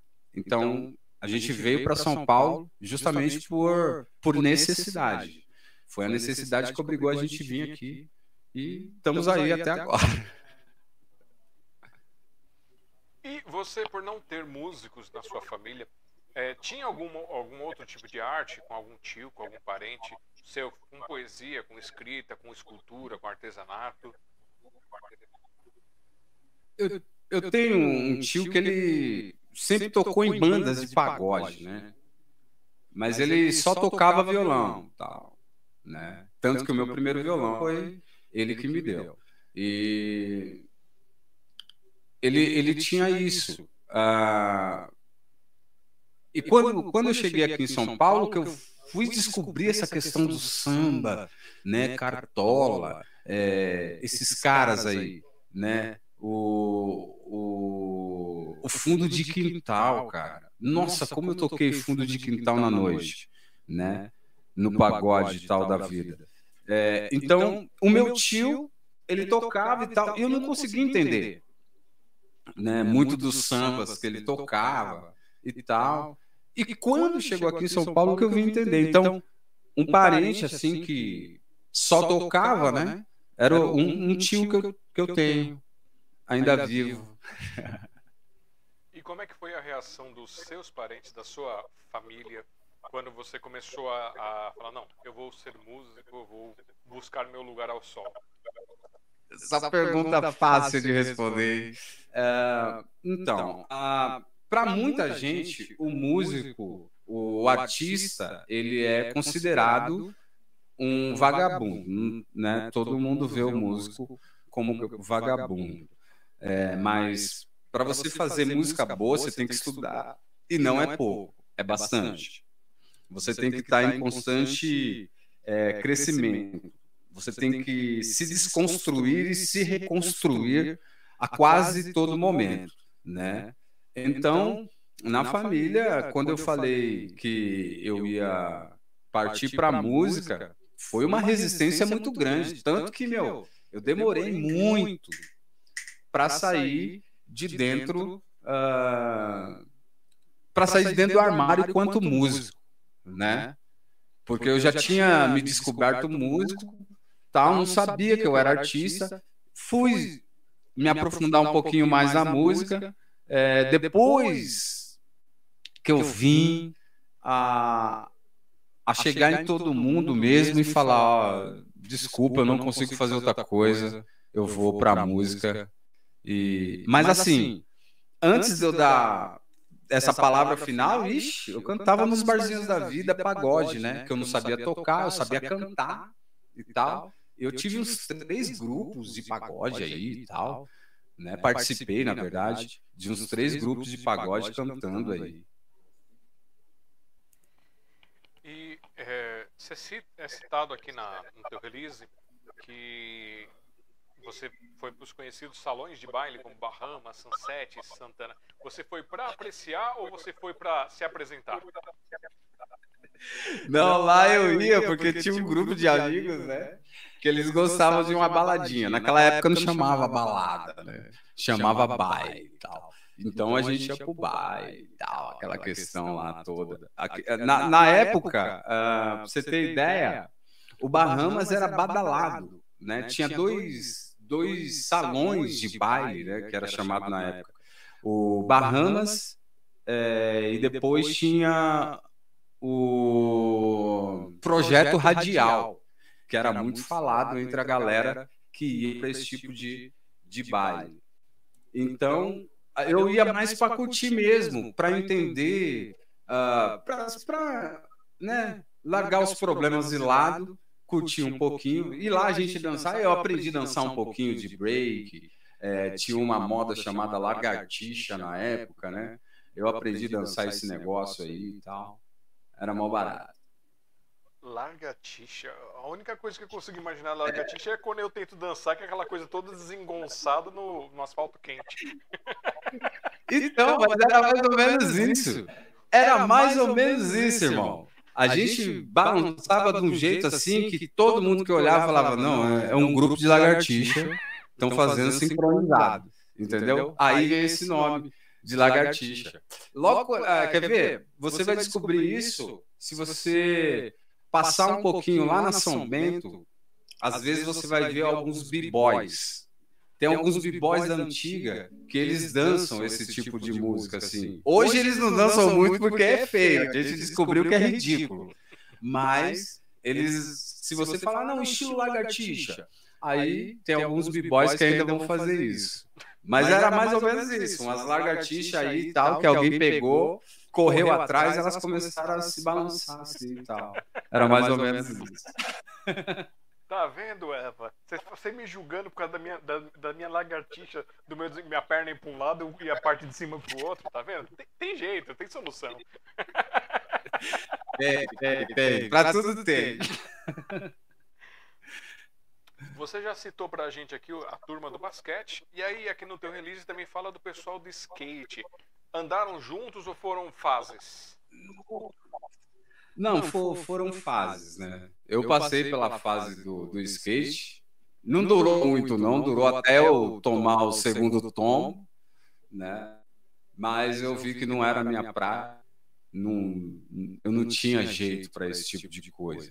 Passei por essa fase, né? Mas for, foram fases, assim. O basquetebol dura até hoje, que eu jogo. Até eu, jogo não, eu brinco com o pessoal, né? Às vezes eu ganho, às vezes eu mais, mais perco do que ganho. Mas, Mas enfim, foram, foram fases. o, basquete basquete foi a única coisa que ficou. E o hip hop, como é que é isso, isso aí, como é que isso entrou na sua vida? Como é que foi esse contato? Não, desde sempre, né? Desde sempre, desde sempre. De, perdão, desde sempre não. Desde quando eu cheguei aqui em São Paulo. Porque aqui, uh, na, na Zakinashi, acontece uma idiosincrasia tá?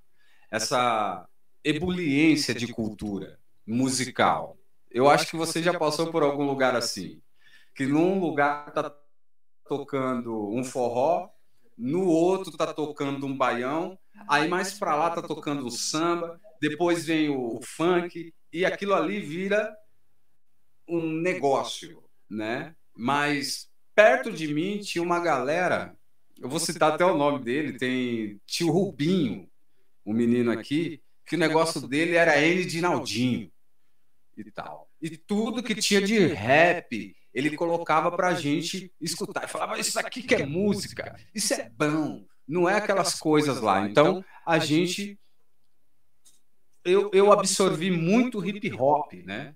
E aí eu tentei cantar o hip hop e tal, mas não, não dava. Hoje, que graças a Deus inventaram o trap, inventaram o, o drill, né? Que a gente, que agora eu estou aprendendo aqui com, com alguns amigos, inclusive o Gabriel. Tem um menino aqui que o, o Lebron, que também está fazendo uns beats para mim. Então, essa foi a mensagem. Eu estou tentando continuar, mas só que com outras vertentes do hip hop.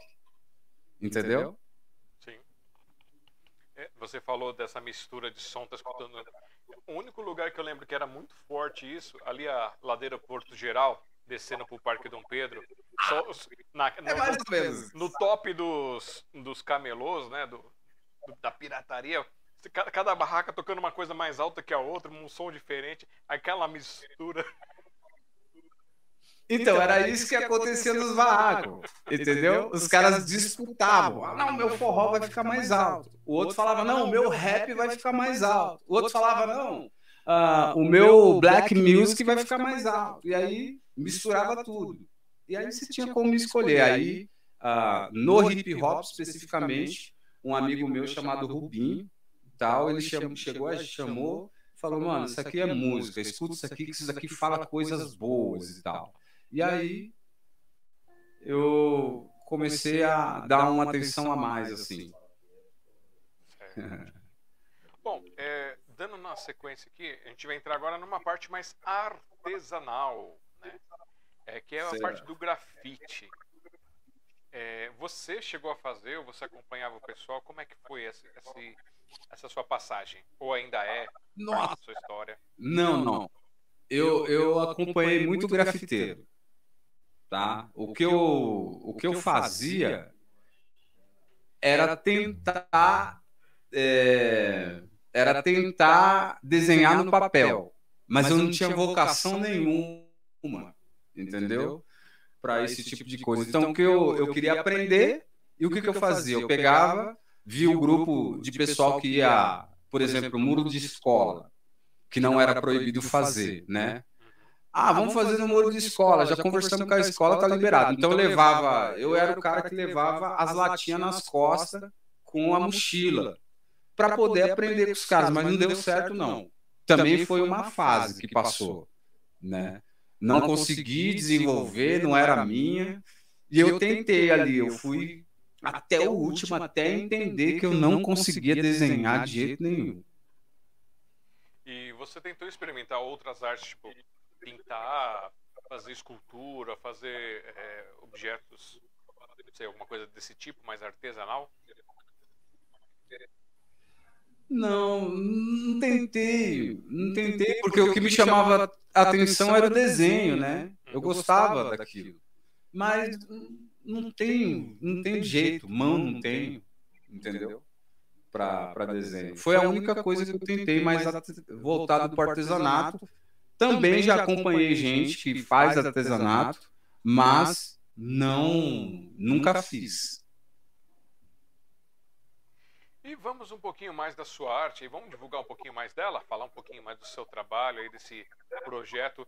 Já tem nome o, o álbum que você está montando? Então, meu, é... eu ia lançar como curador, né?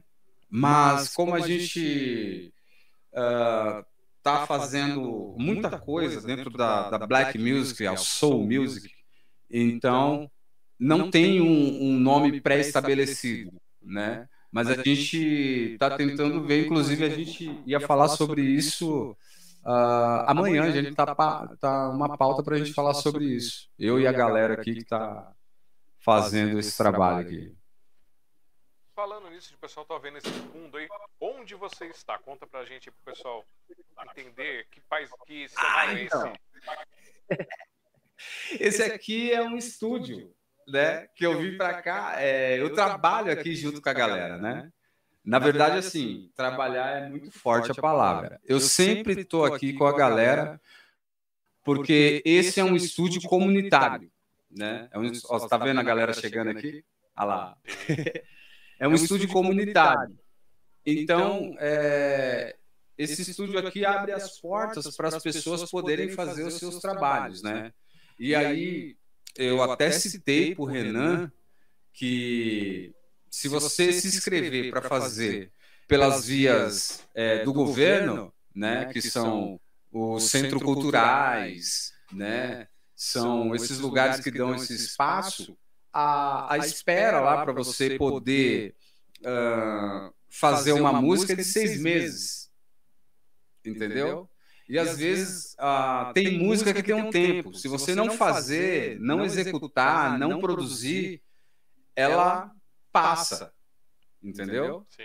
Então, eu estou aqui nesse cenário aqui, é um, é um home studio, ele é da, tá na Zakinash, né? E ele é comunitário. Ele é comunitário. Então, quem tiver projeto, chega aqui, se souber mexer na, nas plataformas necessárias aqui, faz o trampo. Se não souber, tem um rapaz aqui que ele dá uma força. E aí, só você ir falando para ele, ele vai tentando desenvolver o seu serviço. Certo. E, Entendeu? E como é que é mantido esse projeto aí? Então, isso aqui está numa é uma garagem, né? Então, como é comunitário, é, quem chega uh, colabora de alguma forma, né? Às vezes a, a colaboração não é por vias de dinheiro, às vezes é com um fly, às vezes colabora é, pro, com uma produção, às vezes colabora com um, um vídeo, e assim a gente vai se ajudando e o estúdio consegue se manter. Eu, por exemplo, consigo colaborar aqui, graças a Deus, com uma plaquinha, que eu tenho uma que eu levo para as apresentações e quando precisa, quando eu não estou trabalhando com ela, ela fica aqui para o pessoal gravar, gravar e gravar. Entendi. E esse espaço de vocês tem algum espaço digital para quem é da área, quem, quer, quem se interessou conhecer? Como é que funciona? É, ele, ele tem uma página.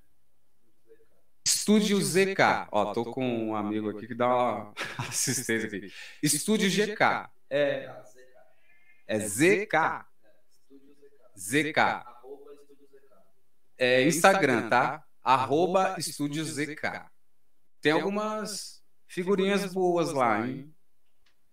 Fala para eles marcarem a gente lá no Instagram da sociedade e depois mandar para colocar também aqui no vídeo, no linkzinho aí de vocês, para dar uma força. Legal, vou, vou falar, falar com o pessoal. E. Já fez? Ah, tá. Ah, tá. O meu nosso o produtor, Gabriel, aqui, ele já está cuidando disso já. Ah, maravilha. E o pessoal aí já pensou em, em, tentar se inscrever nesses editais da prefeitura, esse CAPAC, SMC, para tentar leitear uma verba para esse projeto? É, então, a gente, como o projeto ele nasceu é, muito precoce, a gente não teve como colocar isso no papel, né?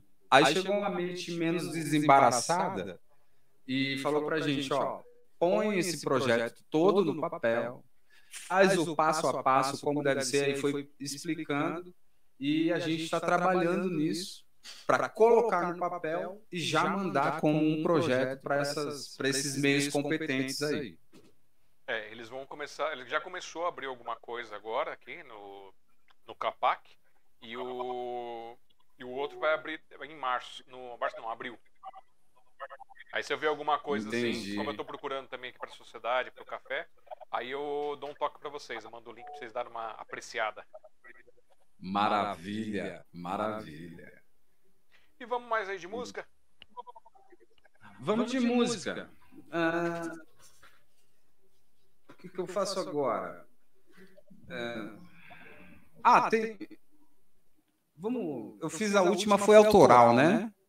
Foi. Foi autoral a última? Foi autoral. Então vamos fazer uma que o pessoal me pede muito no trem. Ah, Vamos aqui, ó.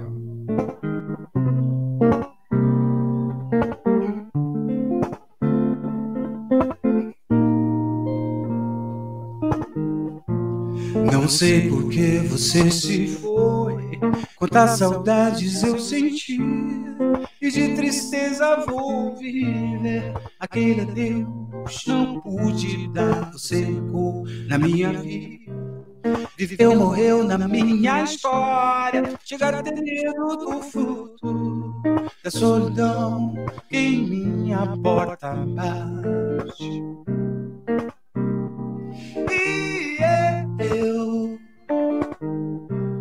Gostava tanto de você, yeah.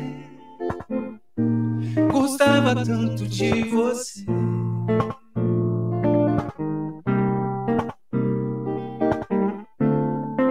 Aí vai outra, né? Você é algo assim, é tudo pra mim. É como eu esperava, baby. Você é mais do que sim, é mais que pensei. É como eu sonhava, baby. Sou feliz agora. Não, não vá embora.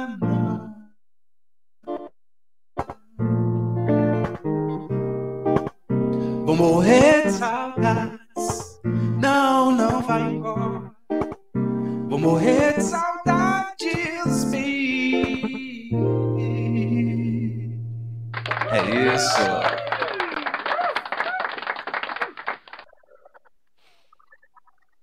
Irmão Black, nessa noite aqui com vocês. Vão lá no Instagram dele, arroba irmão black oficial, ou digitando instagram.com.br irmão underline black oficial. Tá no link da descrição dessa live. Lembrando que essa live aqui, esse link é o link definitivo. Enquanto houver YouTube, ficará no ar esse- link. E aí vocês podem pegar, espalhar para todo mundo, ajudar a propagar. Alan Tássio, se você estiver assistindo, ó, leva esse rapaz aí pro, pro, pro TV Black, pro Bibi Pantera, que eu acredito que vai fazer um showzaço aí pra vocês. Aí em Guarulhos.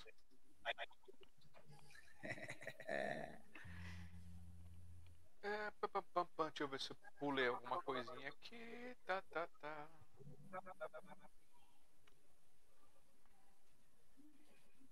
É, é, a gente falou um pouquinho de dança, porque você falou que fez ali a parte do, da composição musical. Você já fez alguma, alguma poesia nessa área mais literária? Você já escreveu algumas poesias, alguns versos, assim, sem ser musicais, mas mais pra desabafar, pra refletir? Não, não, nunca. Nunca pensei, não. Eu comecei a pensar agora, né? Em escrever, mas ainda não escrevi nada.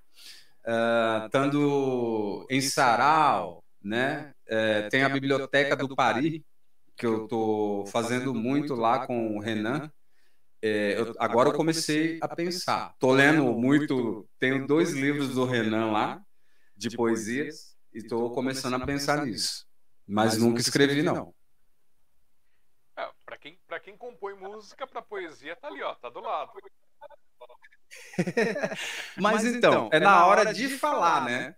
Porque a, a poesia, ela tem a, os seus tons, né?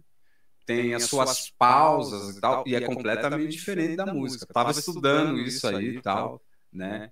Então, é completamente diferente. É, você pode começar com os versos livres que a gente fala, né? Que você, você vai criando os versos, que eles conversem entre si, E aí depois você vai aprimorando. Não, não, se fixa em querer pegar um estilo, porque isso às vezes pode acontecer de dar aquela travada na criatividade. De repente você tá, não, tem uma ideia, escreve ela em versos é, soltos, aí se depois você quiser dar uma trabalhada para seguir uma linha, alguma coisa assim, pode ser interessante. Eu gosto, eu comecei muito escrevendo é, pensamentos, reflexões. Depois, uma coisa que eu gosto de escrever bastante é acróstico, mas eu escrevo acróstico no formato livre. Você sabe mais do que é acróstico? Mais ou menos. Ainda tô chegando nessa parte Você aí. pega um, uma palavra, um nome, alguma coisa, coloca ela na horizontal e depois você vai na, na- você coloca ela na vertical, depois você vai na horizontal escrevendo aquilo lá. Então, vira e mexe, às vezes tem alguém no- no- lá no café, ou tem alguma ideia, alguma coisa, eu coloco o nome da pessoa e aí eu saio escrevendo sobre ela. Às vezes eu saio escrevendo de forma mais direta, às vezes de uma forma mais é, ilustrada, assim, mais diferente, né? Então pode ser um caminho para você e dar uma expandida até para aumentar a- as formiguinhas das composições. É, e eu tava vendo que ajuda muito, né? Ajuda muito. É, embora seja em algumas, em alguns aspectos, né? Em alguns aspectos diferentes, elas, elas servem também, né? Para para música. Um cara que usa muita poesia e a, a, a gente, acho que você bem sabe, né? Que a música ela, ela, ela tem as bases em rimas e tal, mas um cara que não rima muito né? E as músicas são muito poéticas. É o Milton, o Milton Nascimento. Se você pegar muito do que ele escreve, não tem rimas e tal, são poemas extraordinários quando usado da tonalidade, né, o andamento certo. E agora que o- as coisas estão deslanchando, estão caminhando aí, o projeto está quase fechado do- dos seus álbuns. Quais são os sonhos e planos de Irmão Black? Uau! Então, ah, o meu sonho é, é chegar num bom lugar, né? Eu, eu costumo dizer pro pessoal aqui que me dá uma força na produção, eu, eu digo para eles que eu mirei a lua, mas se eu acertar as estrelas, está ótimo para mim. Então, o, o meu sonho é chegar num bom lugar, é ser reconhecido. Essa é a palavra, é a palavra correta, né? E uma coisa que eu quero, assim, né? Que, que é um objetivo, é, é fazer isso da maneira mais, mais limpa possível. É o, o, o meu objetivo. E o sonho é chegar num bom lugar. Tá ali.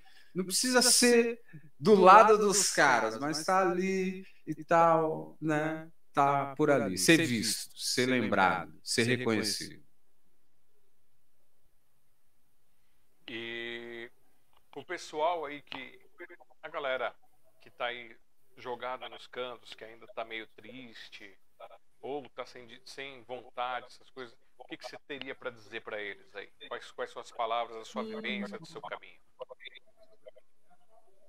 Então, ó, tem um texto falando de poesia que eu gosto muito, né? Que eu queria começar com esse texto a falar para essa galera.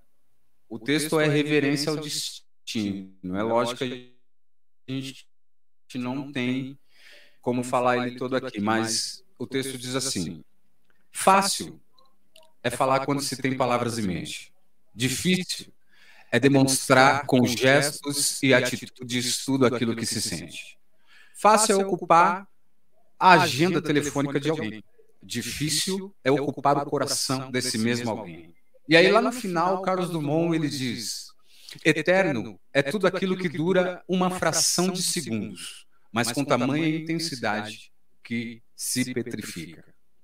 O que eu tenho a dizer além desse texto para essa galera que está nos cantos, buscando um lugar ao sol, é primeiro, se isso te satisfaz, faça isso com tamanha excelência que um dia isso vai deixar de ser um trabalho e vai ser o happy hour da sua vida. Faça com tamanha excelência até que isso se torne o happy hour da sua vida. Você vai fazer sem esforço. tá? Outra coisa que eu digo é que quando você deixar de se esforçar, aí você está no lugar certo, meu irmão. E não desista.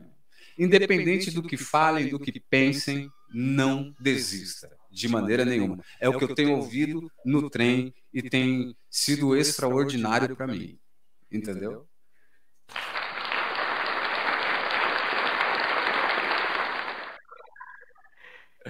E dando mais uma passada aqui na, na parte do teu release, é, você, aqui a gente falou do, dos seus lançamentos. É, se está previsto aí, já, já tem a previsão de quando começa os lançamentos nas plataformas?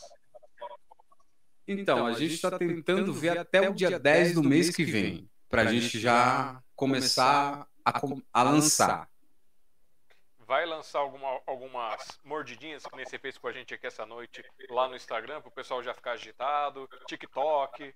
Inclu é, no, no Instagram, eu estou trabalhando muito no Instagram, então eu estou colocando lá, à medida que a música vai evoluindo, eu já coloco uma partinha, tá, outra partinha. Eu preciso repetir agora o disco, né? Colocar um pedacinho, aí depois eu coloco outro pedaço e tal, um pouquinho de cada música. Eu preciso só repetir isso, mas eu tenho colocado lá para a galera ver. Eu vou Ah, eu acho. Ah, ah voltou. uma cortada. Você, você vai ver. Não entendi? Você estava falando, eu vou ver, aí cortou. Ah, é, então, eu vou refazer, tá? Agora sim, agora a gente tem uma assistência de edição aqui e tal, né? Uma galera que. Agora a gente tem uma estrutura melhor do que antes. Então, junto com esse pessoal aqui, tá? Do ZK, tá? É, eles agora tem um cara que vai fazer essas edições e tal, e aí vai ficar um negocinho bonitinho para soltar para a galera. Um pouquinho de cada música. Dá, dá o gostinho, pessoal, deixa eles contaminados. Vai ser top. E essa parte de videoclipe, como é que essa história já tá rolando? Ainda vai rolar? Como é que é? Não, o videoclipe tá rolando, a gente já tem todo o roteiro, meu. Todo o roteiro. A gente só tá é, vendo um grupo bom para poder ajudar a gente nessa. Uma qualidade bacana e um grupo que apoia esse projeto aí. E vão ser assim com aparições suas, com o pessoal, vai ser uma coisa mais escondida, como é que qual, quais são as ideias assim para o pessoal ter uma Não. um gostinho?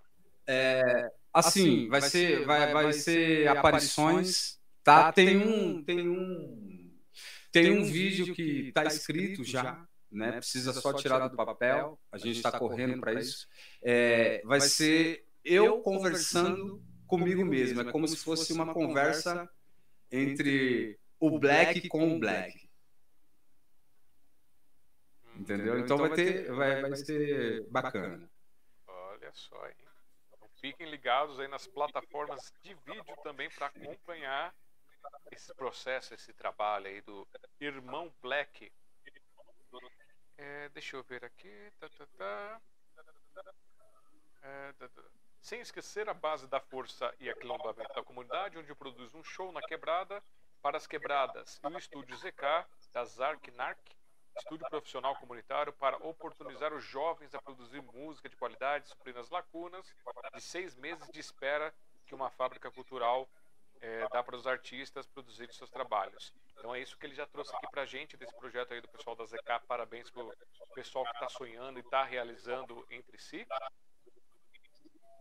E aqui além já está trabalhando em um mergulho no samba.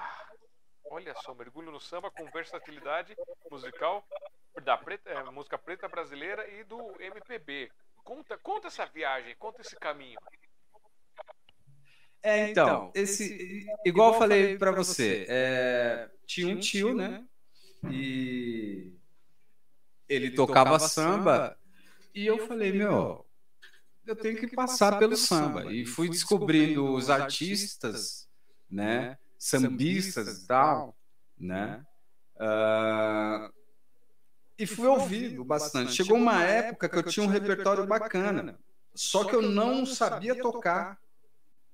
Se tem ideia, eu, eu, eu aprendi pandeiro há pouco tempo, então não tenho nem coragem de falar que eu toco pandeiro. Entendeu? Então, eu nem tenho coragem de falar, mas cantar sempre foi meu forte, então eu tenho uma cabeça boa para decorar as letras e harmonia e melodia vocal, né? E então eu, eu fui para cima. E um dia eu vi um grupo de pessoas e tal, é, num barzinho chamado Pilequinho. É antigo isso aí. Pilequinho lá em Santana, né? E o, o pagodão rolando. Eu falei, tá ali, eu vou entrar num, num grupo de pagode.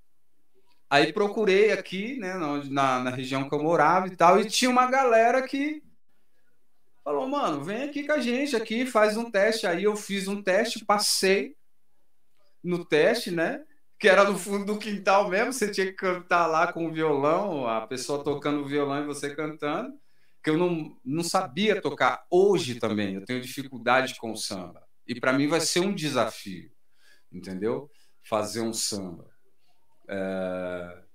Então foi assim que aconteceu. E aí eu comecei a tocar no Pilequinho, Algibá, Se Decide, é, que são os barzinhos que tinha aqui em Santana bem balalado e tal. Já, so, já toquei no Consolado da Cerveja com uma galera também, né?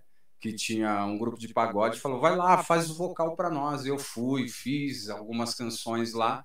E aí eu falei: não, dá para fazer. Dá para fazer, eu só preciso aprender a fazer direito.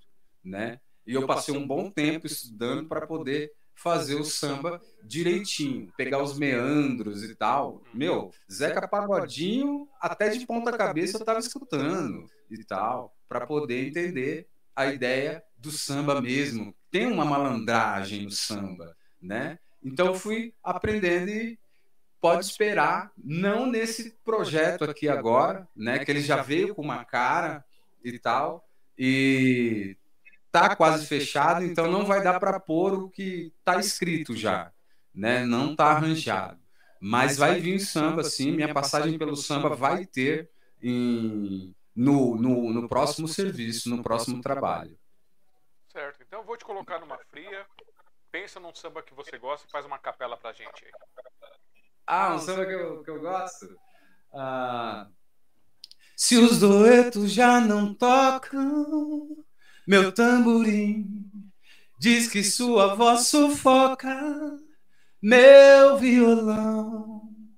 Se afrouxaram-se as cordas e assim desafina mais pobre das rimas das nossas canções. Hoje somos folhas mortas, metais e surdinais. Eu esqueci a letra, mas vamos pro coro. O coro fica assim, ó. Nós iremos achar o tom, um acorde com lindo som e fazer com que fique bom outra vez. O nosso cantar e a gente vai ser feliz. Olha nós outra vez no ar. O que continua.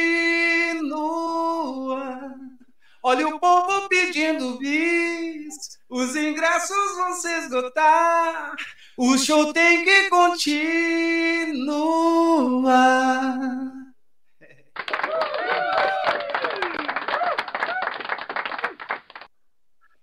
E o Renan tá mandando um recado aqui, ó, que dia é, falar em samba no dia 2 de abril Samba na Delfa, lá na Biblioteca Delfa Figueiredo, lá no Paris.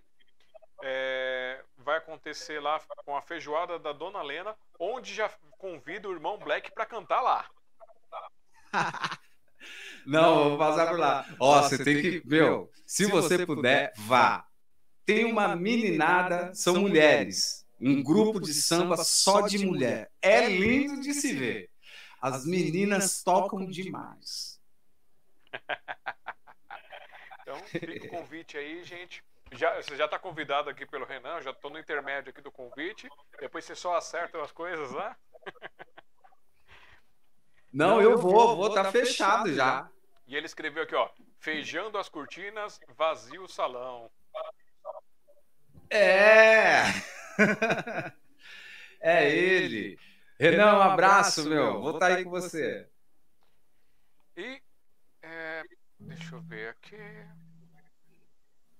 Eu deixo o meu convite aí para você, se você tiver alguém que você queira indicar para trazer aqui para participar do nosso sinopse. Todos são bem-vindos com as suas artes, com as suas culturas. A galera aí do ZK, se quiser participar com a gente também. É só fazer um agendamento, a gente faz esse espaço para contar as histórias. E dizer para você, de tudo que a gente já disse, esquecemos de dizer algo que você considera importante, que a gente poderia trazer aqui, que a gente ainda tem tempo, mas vamos, vamos tocando. E já passamos da segunda hora de queria- live, tá?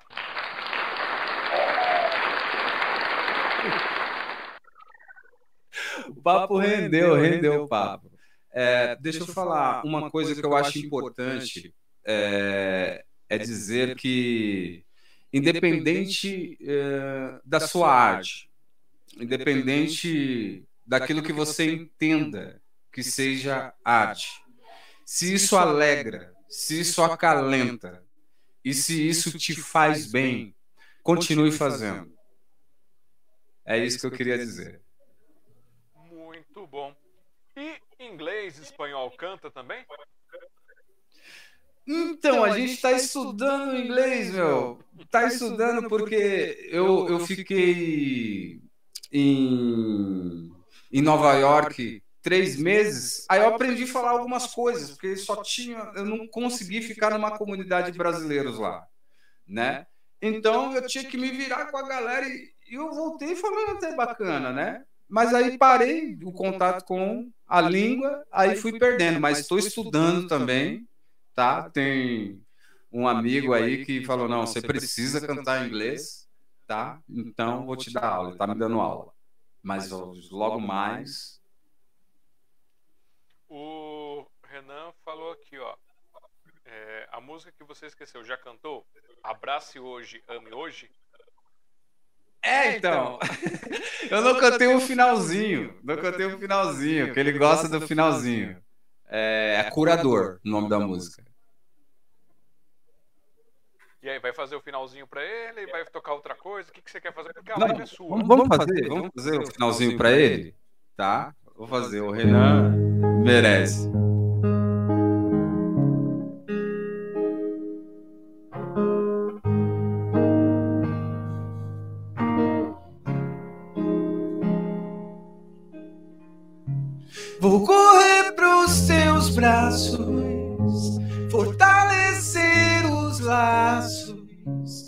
Talvez não haja outro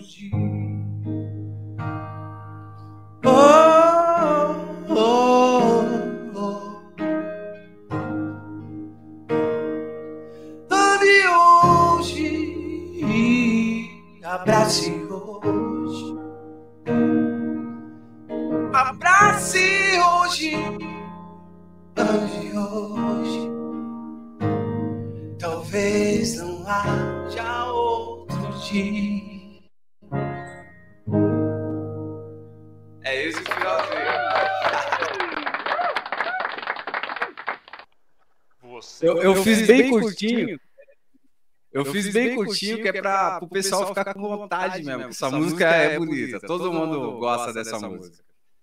Vocês estão conferindo aqui Irmão Black com seus lançamentos e músicas autorais. Não percam Instagram, arroba Irmão Underline Black Oficial. Acessem, inscrevam-se, sigam, comentem. Vamos lá, pessoal.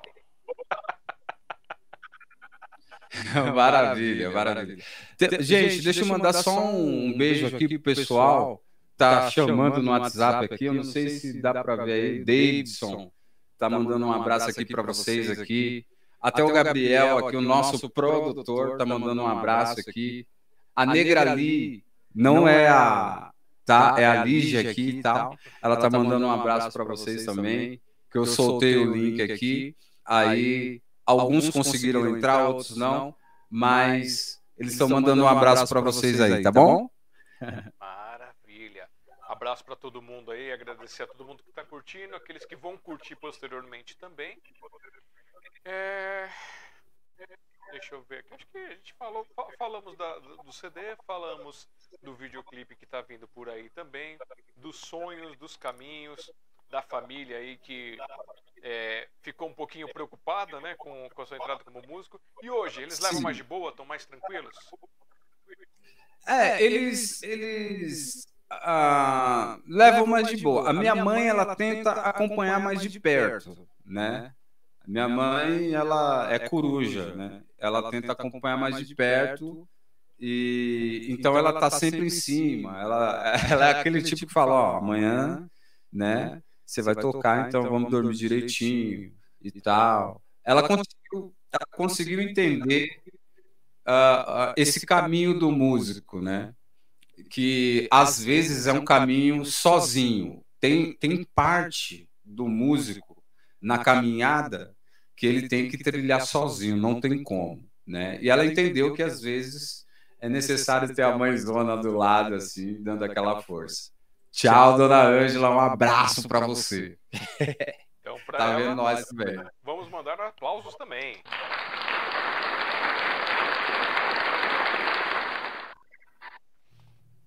Temos que celebrar as pessoas. É que eu falo pro pessoal, a gente tem que comemorar em vida, a gente tem que amar em vida, brigar em vida, se desculpar em vida. E porque depois não dá pra pessoa retribuir, não dá pra você saber qual que é a vibe. Então vamos valorizar as pessoas ao nosso redor. É isso aí. Ó, e o Renan tá falando pra você levar ela lá no sarau, hein? Do samba. É, então, essa é a dificuldade, que ela acha que vai ter as- aquelas músicas altas, mas eu vou, vou ver se eu consigo. Tá? Renan, não vou te prometer, mas eu vou ver se eu consigo levar a dona Ângela para ouvir um samba com a gente lá. Muito bom. É, então, se alguém quiser conhecer mais um pouquinho de você, quiser te chamar para algum projeto, para algum trabalho, é, é por esse e-mail aqui, o robson.apa.oliveira.gmail.com ou pelo direct também se responde? Pelo direct eu respondo. Maravilha. De direct eu respondo, mas o principal é o, o, o e-mail, né? É mais fácil e tal. é, mas o direct eu também estou respondendo. Tá certo. E mais uma vez eu vou inteirar aqui para você. Quando surgir os seus links, quando surgir as páginas for liberando, se você quiser mandar para atualizar aqui no, no- na informação na descrição, a gente atualiza aqui. Tem umas coisas novas que eu estou elaborando aqui para a sociedade, que vai dar uma, uma espaçada mais pro pessoal da arte. Que eu também sou maluco, porque esse projeto aqui é tocado por, por loucura, não, não, não há verba externa. Eu tiro um momento da minha vida e falo, ó, vou dar para vocês esse Eu sei como é que é isso. Eu sei bem como é que é isso. É amor ao negócio. É porque eu acredito que juntos a gente pode fazer alguma mudança. Já vi algumas coisas acontecerem e é nos meus momentos tristes que dá aquela, bate aquela down, a gente lembra do, das pessoas que sorriram por causa desse espaço, por causa desses projetos. E eu vou dizer uma coisa. Eu sou uma das pessoas que está sorrindo agora por causa disso, tá? Então, per- por favor, não para, continua. Quando bater a down, assim, lembra de mim também.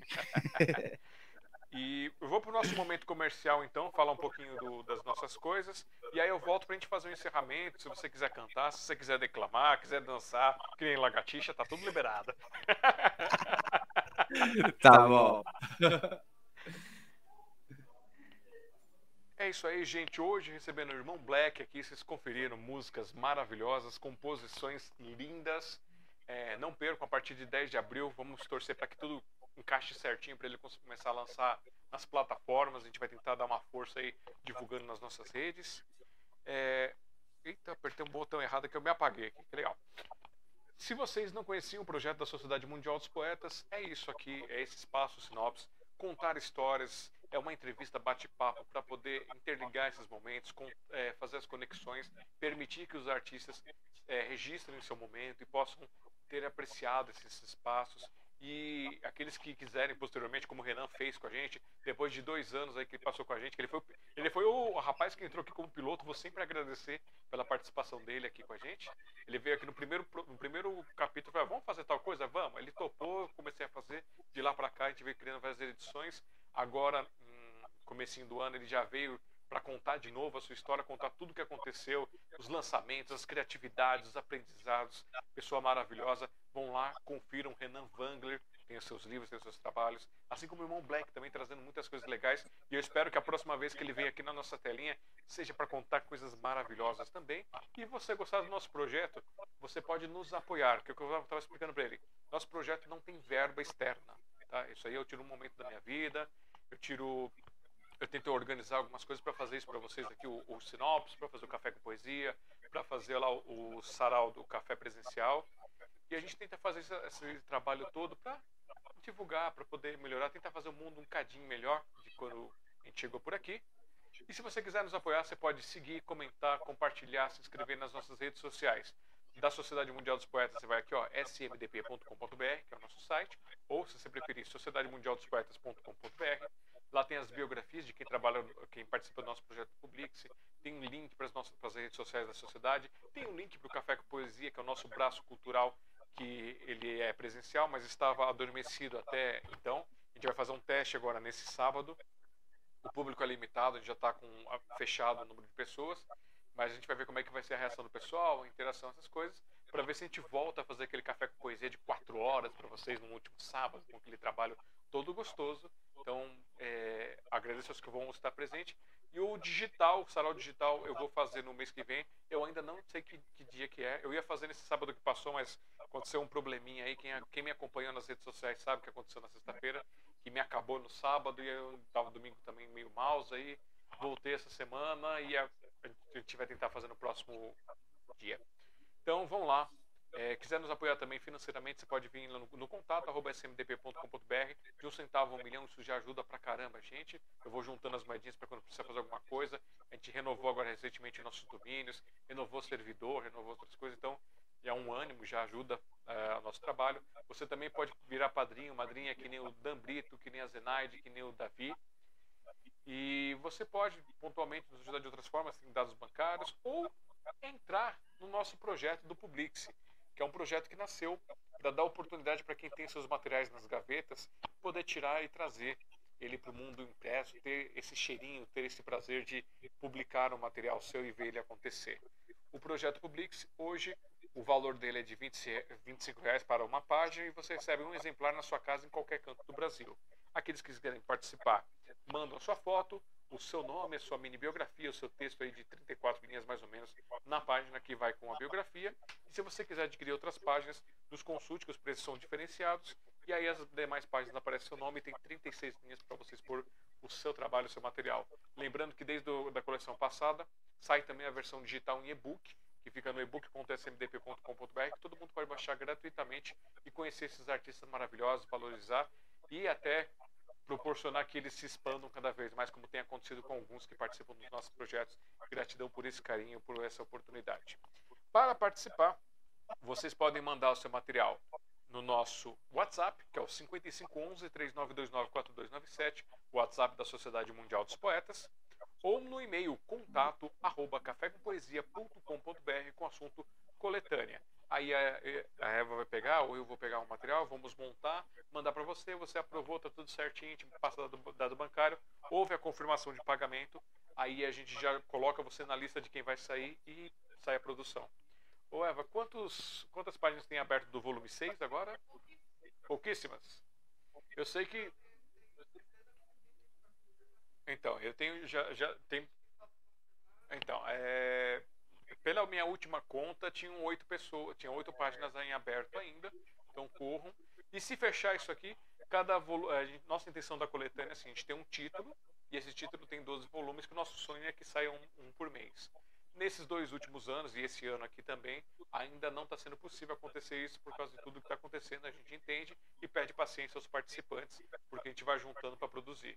Mas outros anos já aconteceu de sair um, dois volumes no mesmo mês. Já aconteceu de sair todos um volume por mês, então é bem gostoso. Ajuda a gente nesse projeto do Café da Sociedade. É... Também, se você quiser conhecer o Café com Poesia, vai aqui ao youtube.com.br Café Poesia. Tem os vídeos do pessoal que participa lá do Sarau. Tem alguns, porque está faltando bastante coisa. Tem acho que uns quase 2 mil vídeos. E está faltando mais uns 3 mil vídeos aí, que eu não tive tempo de editar. É, é, eu trabalho por conta, então eu tenho que pegar um momento da minha folga para fazer algumas coisas. E eu estava tirando algumas coisas do caminho que estava atrasado com o projeto. E agora eu estou me organizando para ver se eu faço as partes de edição para disponibilizar esses vídeos do pessoal que participou com a gente e que ganha esse destaque, ganha esse espaço lá no nosso YouTube. É, falei do café, falei da sociedade. É, e por fim, para não esquecer de, para não dizer que eu não falei das flores, ou no caso das árvores, esse é meu livro que nasceu em julho, é, de uma raiva que estava sentindo do, do pessoal falando de árvore, atacando árvore, querendo destruir outras coisas. Eu criei esse livro aqui, que ele tem versos e poesias que explicam para que serve uma árvore, com, trazendo as vozes diferentes das pessoas e da natureza e outras coisas. E juntos passam a ideia do que serve uma árvore, como é que funciona e toda a importância desse ser que imóvel faz tantas coisas por nós e aí às vezes as pessoas querem destruir, querem acabar porque acham incômodo um galho, acham incômodo as suas folhas, acham incômodo coisas que é, beneficiam a todos, como a umidificação do ar, como a parte de quebrar essa, essa, esses domos de calor que tem acontecido, como a parte de irrigações e muito mais que elas fazem esse trabalho de, de bloquear sons e muito mais. Então, confiram lá para que serve uma árvore. Está na Amazon para você é, baixar no e-book da Amazon. Se você estiver fora do Brasil, você consegue, além de baixar, também comprar a versão impressa. E se quiser a versão impressa, pode pegar comigo diretamente. O valor é R$ reais, eu envio para qualquer canto do Brasil. E ele vem numerado e com uma dedicatória para vocês, tá certo? É, e vamos agora. Eu tenho que ir lá mesmo, Renan. Eu tenho que ir lá. Agora que eu estou um pouco mais seguro com as coisas que estão acontecendo, estou menos. Desculpa, pessoal, estou menos cagão. Eu vou começar a, a, experimentar. Agora o café vai ser uma experimentação de estar tá interagindo com as pessoas. É, depois eu vou fazer algumas outras coisas também. E aí eu vou lá no sarau também do, de vocês, que eu estou devendo, não só por causa do livro, mas por, por outras coisas, para a gente poder se rever e fazer essas trocas legais.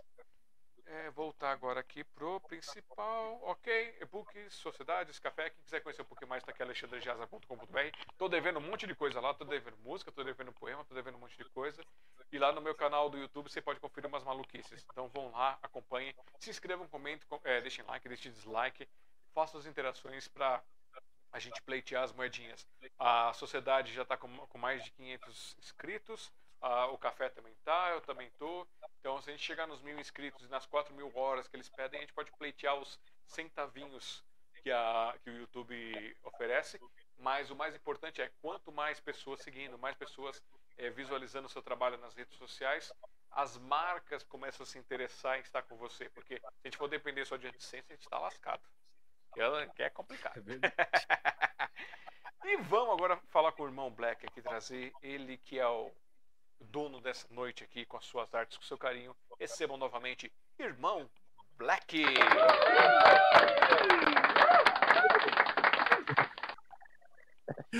Ai, ai. Como eu já enrolei o pessoal eu... com um monte de coisa aqui, ó, a tela é sua, você fala o que você quiser, você faz o que você quiser. Vai. Tá.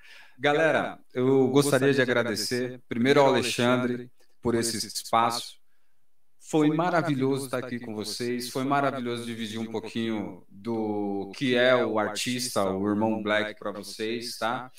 É, deixar com que vocês saibam um pouquinho mais de mim.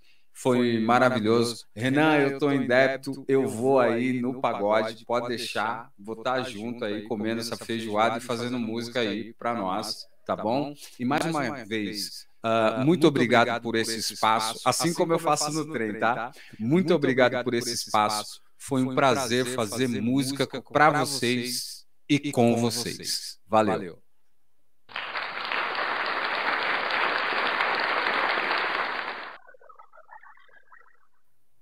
E vamos lá com alguma coisa para dar uma encerrada aí para acalentar o pessoal? Vamos, vamos. Ah, ah tem uma aqui que eu gosto. Eu acho que essa daqui você ouviu.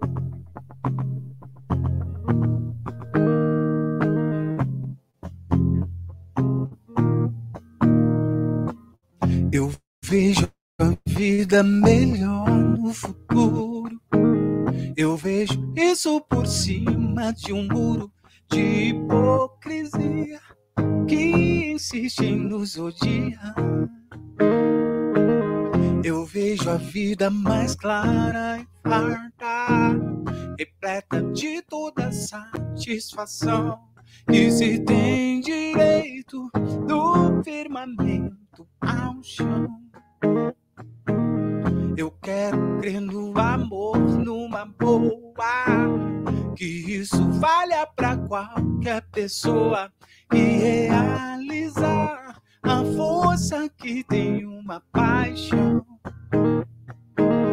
Eu vejo um novo começo de era, de um jeito fino, elegante, sincera, com habilidade pra dizer mais cedo que não, não, não. Hoje o tempo voa, amor, escorre pelas mãos, mesmo sem se sentir, pois não há tempo que volte o amor. Vamos viver tudo que há pra viver. Vamos nos permitir.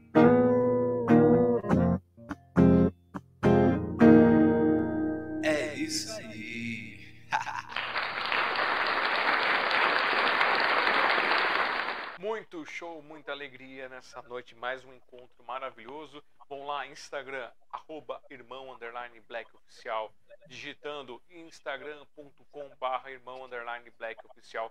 Quando houver os outros links, procurem aqui nesse vídeo, na parte da descrição, estarão lá também. Contato para shows, apresentações e muito mais é o robson.apa.oliveira.gmail.com Irmão Black, só tenho a dizer para você muito obrigado pelo seu carinho, por ter topado participar com a gente nesse projeto, nessa maluquice aqui.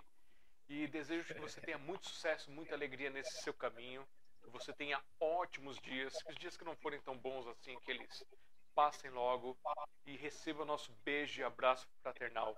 Valeu muito por esta oportunidade de conversar e conhecê-lo. Valeu, gente. Obrigado. Obrigado, Alexandre. Foi top estar com vocês.